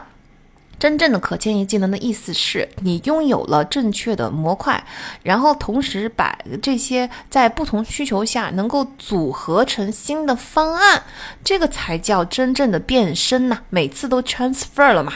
啊，这才是真正的可迁移技能，就是也我们我们再说的总总简单一点，就是说你能够把不同的组块调出来，在新的情况下组合成新的方案的技能，这个才叫做可迁移技能。大部分的商业判断，呃，商业技能包括管理啊，就是 management skills，或者是判断，就判断力，嗯，然后或者是分析能力、团队合作，嗯，建构新的东西，这个创业创意等等，这些都是。变身的技能，也就是说，你要在商业中碰到各种各样新的情况的时候，你其实不是在使用同一个技能，而是你必须要组合出一些新的东西。这个就是嗯，可迁移技能。这就是其实好的 NBA 项目为什么很难被 match 一种训练。它不是任何工作、任何其他的项目能够 match 的，就是因为它提供了丰富的案例训练和 peer learning，就是来自各行各业、各种背景的同学的训练。它在你你在这些讨论啊、呃案例学习啊，然后项目小组啊、课后作业呀，然后这个各种各样丰富的活动中，其实你在不断的练习，就不断的进行交错练习。就是你在不断练习调取、存放、返还一种模块技能模块的过程，那你就会不断的培养出组合新方案的可迁移技能。啊，我我看到这里的时候，我觉得我终于明白为什么你会发现 MBA 毕业之后，他们其实换行业的频率非常的高，就是他 毕业毕业很多年。他可能每三年换一份工作啊，你你经常会每每五到十年之间，你去看看这些嗯毕业生，他们可能已经换过行业了，从一个哈嗯就而且换行业的这个跨越，你看起来还挺大的。为什么他能实现？就是因为。可迁移技能，那反过来说，当你拥有了更多的可迁移技能，也就是说，你拥有了更多能够把不同的模块组合成新的方案的技能的时候，其实你就拥有了跨越行行业、跨越场景，就是嗯，这个等于是一个你你身上技能的资产吧。可迁移技能就是非常宝贵的。听到这里，大家就会明白哈，交错练习的效果虽然很好，但是交错练习本身的感受会比集中练习痛苦非常的多，因为你一直在训练调取、存放、返还，调取、存放、返还，然后你又一直在尝试组合出新的方案去应对新的情况，所以练习过程中的表现就会比集中练习差很多，因为你一直在受打击。啊，这跟刻意练习就非常相似嘛，因为刻意练习也是在过程中觉得很痛苦，一直在犯错，一直在受打击。我听听有留言说，那学霸经常说自己学的不好啊，考试成绩却很高，他是不是真的因为他们总是在刻意练习，他们是真的对自己没什么信心啊？因为刻意练习就是呃受打击嘛，就是在永远在自己不会的地方，在自己薄弱的地方。哎，我觉得是很有道理，就是。你你总在一种掌握了，所以还觉得蛮踏实的。但是呢，你过程中又总是在面对自己的薄弱点，所以你又不是那种特别膨胀的自信。就是这种面对自己的薄弱这件事情，是会 humble someone 的，就是让你觉变得更谦逊。你你总是就学霸总是处在一种既自信又不自信的这个矛盾状态中，这其实完全符合我们对呃奇妙的学员的考察观察，就是当你信心满满，觉得自己复习的很好，就完全自信、百分之百自信的状态下，通常真的考的都不好啊。如果你觉得反过来，另外一个极端，就特别的恐慌、焦虑、特别不自信的情况下，那通常也是因为你真的没有掌握，所以你内心很心虚。只有那种你觉得有点自信，但是我在自信的状态下，我话又不敢说死，我不会说啊，我这次肯定没问题，我会说，我觉得应该还行吧，嗯，到时候看吧。就是我也不会，我我觉得也嗯还可以。就是你你你看到他说话的那个劲儿，你就会发现他就又处在一种自信和不自信的矛盾的状态，也不算矛盾吧，就是一种很微妙的平衡中。那种人就是最容易出分的。虽然交错练习和刻意练习很像，但是大家注意哦，交错练习和刻意练习它并不是同一种练习哦。我们前面刚好讲过，从组块的角度理解呢，刻意练习就是在同一个组块内让组块的自动化早日实现。但是交错练习与之相反哦，是随机出现不同的模块，从而防止它们按照固定的顺序形成一个自动化的组块，好增加灵活度。就是说，刻意练习是不停的在组块、组块、组块，让组块组得更大。而交错练习正好相反，我是拆组块的，我是为了防止你形成组块的，你别给我在这组啊！明白了两者的区别，我突然之间就更理解为什么在刻意练习系列的那四本书中。DP 这个概念就在前三本中，尤其是在中间的两本中，DP 就是 deliberate practice 刻意练习这个概念一直不停的出现。但是到了科学家本人 Erickson 最后写的那本书，虽然它的中文译名叫刻意练习，但是它的英文全原名不叫刻意练习，叫做 Peak。甚至你会发现在这本书中，从头到尾，刻意练习这四个字出现，就是就是 DP 这两个字出现的概率极低，基本上它。不讲刻意练习，他一直在说的是一种叫做心理表征的东西。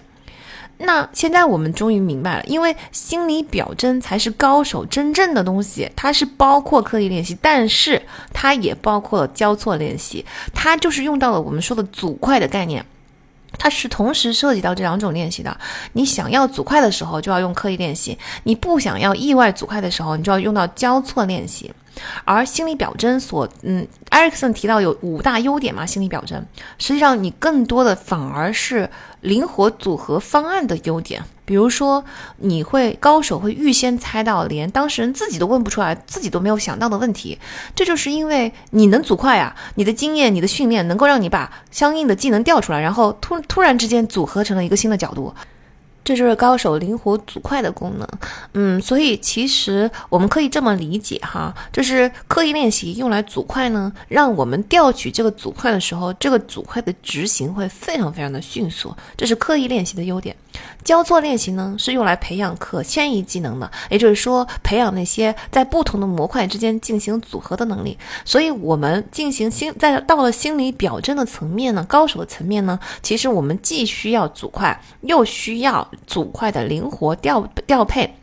我们根本就不可能把所有的技能都拆解成原始的技能，那么那么散，那个就是新手的状态了。嗯，高手的组块在该组的地方已经组得非常的好了，就组得很大了，把那些最后的那些嘴窍也全都建立起来了。所以对他来说，瞬间就完成了看起来非常高深的艰难的任务。但同时，真正的高手要必须保持一定的灵活度啊，也就是说，你你的技能不可以只是一个大组块。你一定是在你的里边有很多的大组块，它可以灵活的组，甚至有一些小组块，你也可以灵活的组。也就是说，越是高手，你的组块越能够在一个非常适度的状态内，然后你把这些适度的组块，就是它既不会太小，又不会太大啊，这个就是高手的状态。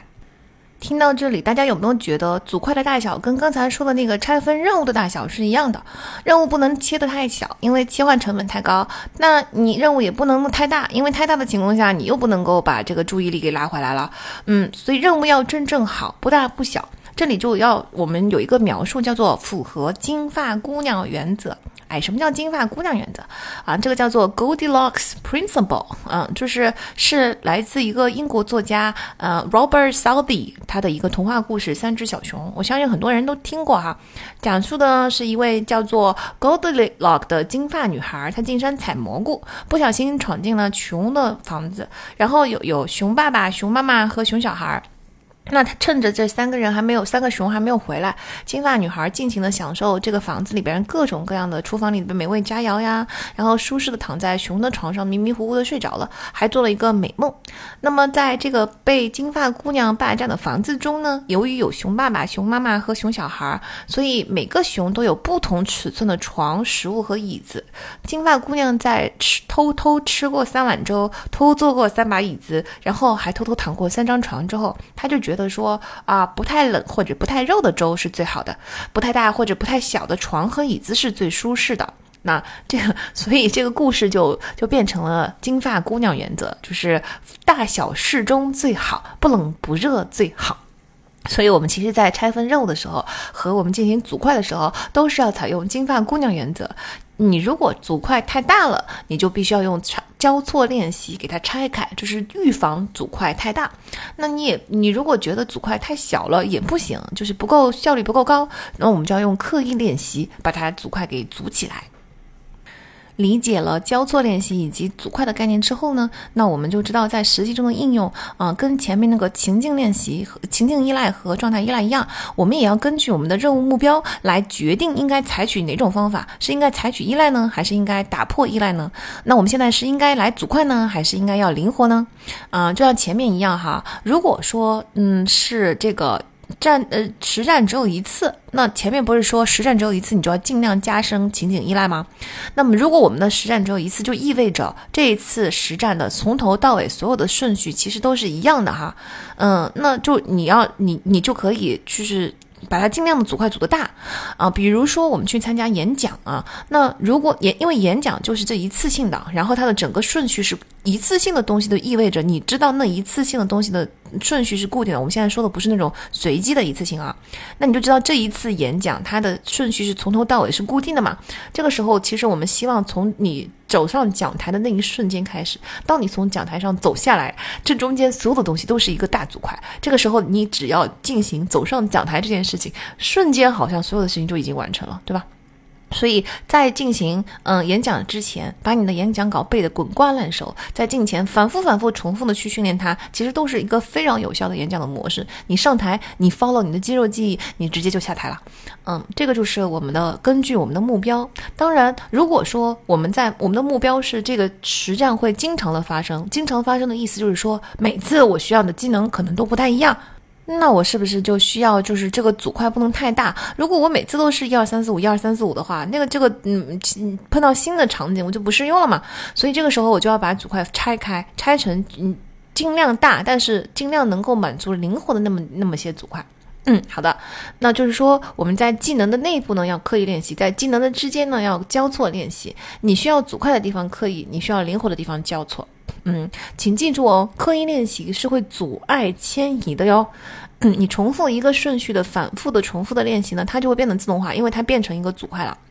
你要到时候调取这个自动化组块中的一个成分，就变得非常的困难。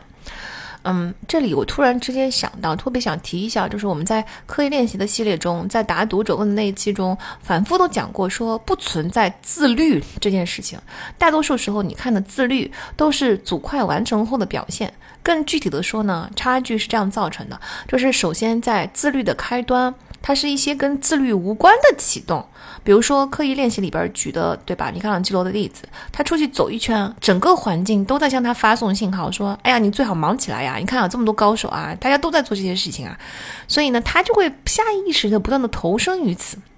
那一个人找到了，嗯，自己的这个，嗯。起明星，找到了一个偶像，找到一些非常能够激励自己的事情，或者说一个人，嗯，突然之间排一点点的排除了阻碍自己坚持的各种的小的细节，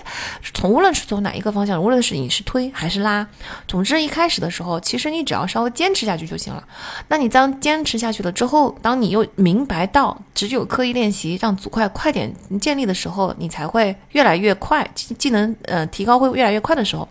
你就会投入练习。好，当你投入练习了之后呢，嗯，那个主块就慢慢的开始形成了。那于是你做这件事情就会越来越自动化，啊，越来越不费力，越来越容易坚持。这个就是外人眼中看起来很自律的表现了。不过呢。由于刻意练习，刚才说了不可迁移嘛，你没有办法迁移到新的场景中去。这就是为什么我说没有自律的存在。因为大家会看到，在某一个领域中非常自律的人，在换一个领域如果没有迁移、无法迁移的领域中，就不能呈现这种自律了。能数十年如一做 A 事件的人，他不一定，他到了 B 事件上，他可能就会非常的随心所欲，很懒惰，坚持不了。嗯，这就是为什么我们说不存在一种嗯完全的自律，而根本不是一个人很。如果说一个人真的存在自律的话，他就应该在所有的任务上都能够执行这个自律的技能，对吧？你看，我们是不是又多了一个新的原理来解释不存在自律自律这件事情？所以大家最需要关注的是：第一，坚持，嗯，刻意练习；第二，就是把。阻碍你坚持的那些小细节，全都给给扫扫清楚，那自然而然你就会进入到组块，自自然而然你就会进入到看起来很自律的阶段了。回到我们说的刻意练习，它是阻碍迁移的，所以我们一定要有意识的去交叉使用两种练习，先刻意，嗯，先把技能练起来，然后呢，要刻意的在中间穿插一些交错练习，防止技能形成这个嗯意外的组块。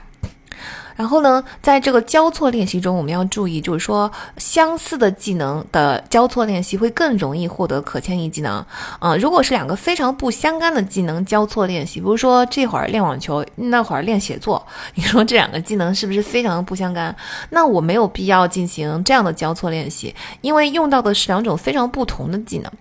换句话说，在两个很不相似的技能之间没有通用的组块，所以呢，你交错练习你也练习不到我们重组嘛？那可迁移技能不就是重新组合吗？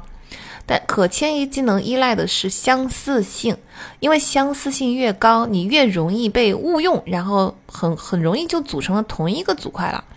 啊，比如说一个技能需要的是 A B E C，另一个技能需要的其实是 A B 二 C，中间的这个环节 B 一和 B 二好像很相似。如果你分辨不出来的话呢，你可能就每一次都会就是自动化成一个 A B C 的组块，一个大组块。你做这两个任务都是运行 A B C 的大组块，那么其中总有一个任务你是做不好的，对吧？因为它另外它是需要另外一个技能的。这个时候，如果你识别出来了，你的 A、B、C 的大组块就会被你拆分掉嘛，你就不会形成一个 A、B、C 放在一起的大组块了，你会变成三个小组块，就是 A 组块、B 组块和 C 组块。这个时候，你就可以灵活的去组合它啊，在这个任务下你是 A、B、E、C，在那个任务下你是 A、B、二 C，这就是一个灵活组合，甚至在其他的任务下你会变成 A、C、B 啊，这个就是可迁移技能。当你去练习相似的技能的时候，你就要对抗相似性的干扰，去找到不同。这样的练习越多呢，独立的技能，也就是独立的组块就会越清晰、越娴熟，也就越可以迁移了。那由于组块是在不断不断的进行中的，那所以说我们经常会真的很容易去形成一个所谓的意外模块。那打破意外模块就是需要时间和精力的，这个大家一定要认识到这个概概念很很重要，因为很多人想要改变自己的某一个行为的时候，总是过于急躁，导致一直完不成。嗯，老虎伍兹在蝉联世界冠军四年后，他就决定改变自己的挥杆方法。在接下来的两年中，每天他要进行十二小时的艰苦训练，期间他没有任何没有在任何一场锦标赛中获胜过。两年中，世界排名也都下降了。但是两年之后，二零零五年，他已经成功组快了新的挥杆方式，他又重新回到了世界第一的位置。这个就是已经是啊，百尺竿头更进一步的自我挑战了。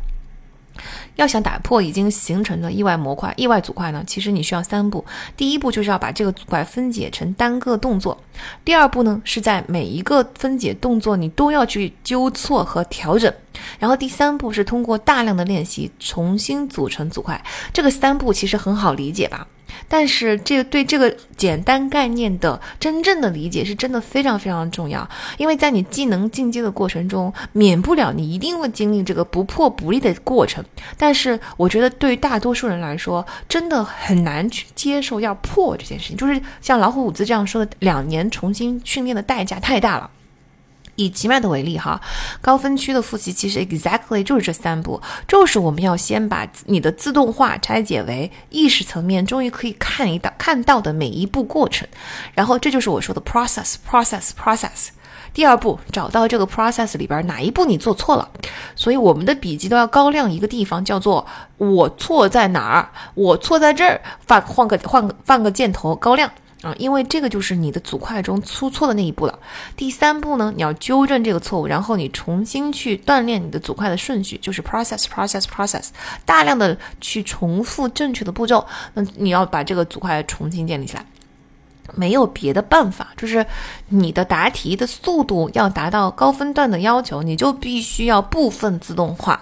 嗯，你的这个你有很多你的自动化的反应的过程中的那些错误的东西，你就是要给它找出来，然后修正。那在打破你原有阻块的过程中，其实是一个破除的过程，你就一定会进入到一个呃老的已经被打破了，新的还没有建立起来的一个尴尬期。这个尴尬期，你的表现还不如从前，但是没没有办法，就是从前如果你是八十分，你的目标是一百分，你必须要经过中间的这个尴尬期，才可以从八十分到一百分，否则你永远在自动化进行八十分，自动化进行是不可改变的，不是你重复知识的输入、理论的重复就能够改变的。你真正要提高的。技能在打破那个八十分的自动化组块上，但是在打破之后，你的水平可能会进入到五十分的水平，或者甚至进入到零分的水平，因为你已经没有自动化了。但是当你重新把一百分的自动化建立起来的时候，你的技能就真正的获得了提高。所以大家真的一定一定要有耐心，就这个打破重组不破不立的过程是非常必要的。嗯，你如果中间没有耐心的话，那做一半是最惨的，因为两头你都捞不着。顺便，我们也可以回答一个有趣的问题，就是玩那些大脑游戏，比如网上一些说能让你大脑变得更加敏捷、更加聪明啊，或者是数独游戏，能不能就提高我的数学、数字运算能力啊？等等哈，感觉一直都是玩这些游戏，感觉一直都在刺激大脑、训练大脑，那是不是有效呢？很遗憾的是，答案是不能。为啥呢？因为我们现在知道了吗？你你的大脑游戏变得越来越精通，其实针对这个游戏，它都是刻意练习。刻意练习，我们说了，它是不能迁移的。也就是说，你你你玩的越多，你只会把这个大脑游戏玩得越来越好，因为你的自动化的组块越来越强，你的组块越来越大。到最后，可能你一看到这个东西，瞬间就已经能够把这个游戏玩完了。但是越是这样，你越没有办法先迁移你的游戏技能到任何其他的任务中，只有交错练习才能够迁移。但是你说玩一个游戏，那肯定不叫交错练习嘛。所以你看，啊，玩大脑游戏就是没有用的了。嗯，这个原理真的非常的重要，对不对？我们做个小总结，就是说，嗯，刻意练习和交错练习是两种练习。你在技能内部要用刻意练习，就让组块越来越强、越来越大。但是你要在技能之间进行切换的时候，你就要用交错练习。嗯，刻意练习是阻碍可迁移的，你交错练习才是训练可迁移的。真正的可迁移技能的，嗯，定义其实就是，呃，在交错练习中啊，把这个组块的大小就 follow 金发姑娘原则，不大不小，把这个组块的 size 和非常嗯合适的 size 找出来，然后把这些组块固定下来，然后在下一个不同的场景中调用这些组块，形成新的方案。嗯，所以这个就是刻意练习和交错练习一定要不停的穿插进行的原理啦。以上就是我们这本书的十二个认知原理中的前六个，我们来小小的总结一下。第一个原理，我们说了文字是一种听觉信号；第二个呢，是在感觉整合上图文并茂更有效果；第三个呢，是记忆中其实一直在嵌入啊位置信息；第四个呢，是情境依赖和状态依赖，三和四连接在一起，也就是说，我们的记忆中不断的在被自动嵌入位置信息、情境信息、状态信息。我们要利用这些信息，比如说利用位置信息，我们能够更容易记忆起很多很庞大的一些东西啊。利用情境依赖和状态依赖，我们也可以就是记忆起很多，呃，导出一些相应的记忆。那第五个呢，我们讲了多任务处理，这切换的成本是非常的高的。第六个呢，我们刚刚讲的是组块和呃交错练习。那由于啊，大家都知道哈，我们的节目通常都是一口气把一本书所有的东西都讲完，因为这样的话才比较成体系。但是由于这本书它分了十二个点，它彼此相对还是能够独立开来的，并且如果我们把十二个点全部都讲的话，不但节目的时间会很长，当然我知道节目时间长这一点，大多数的听友并并不介意。但是可能会把这些所有的就十二个知识之间会打架，所以我们啊纵横四海出现了第一次的分期节目，少见的分期节目。我们将在这一期讲前六个，然后我们把剩下的六个原理留到我们的下一期再讲，好吗？那不知道今天讲的这六个原理中，大家最喜欢的或者说对自己启发最大的是哪一个原理呢？啊，请在留言区留下你的这个听后的感受。那如果说要到我们的读者群中来讨。的话，加入读者群的方法，我们会放在本期的文案中啊。那我们下期节目再见，拜拜。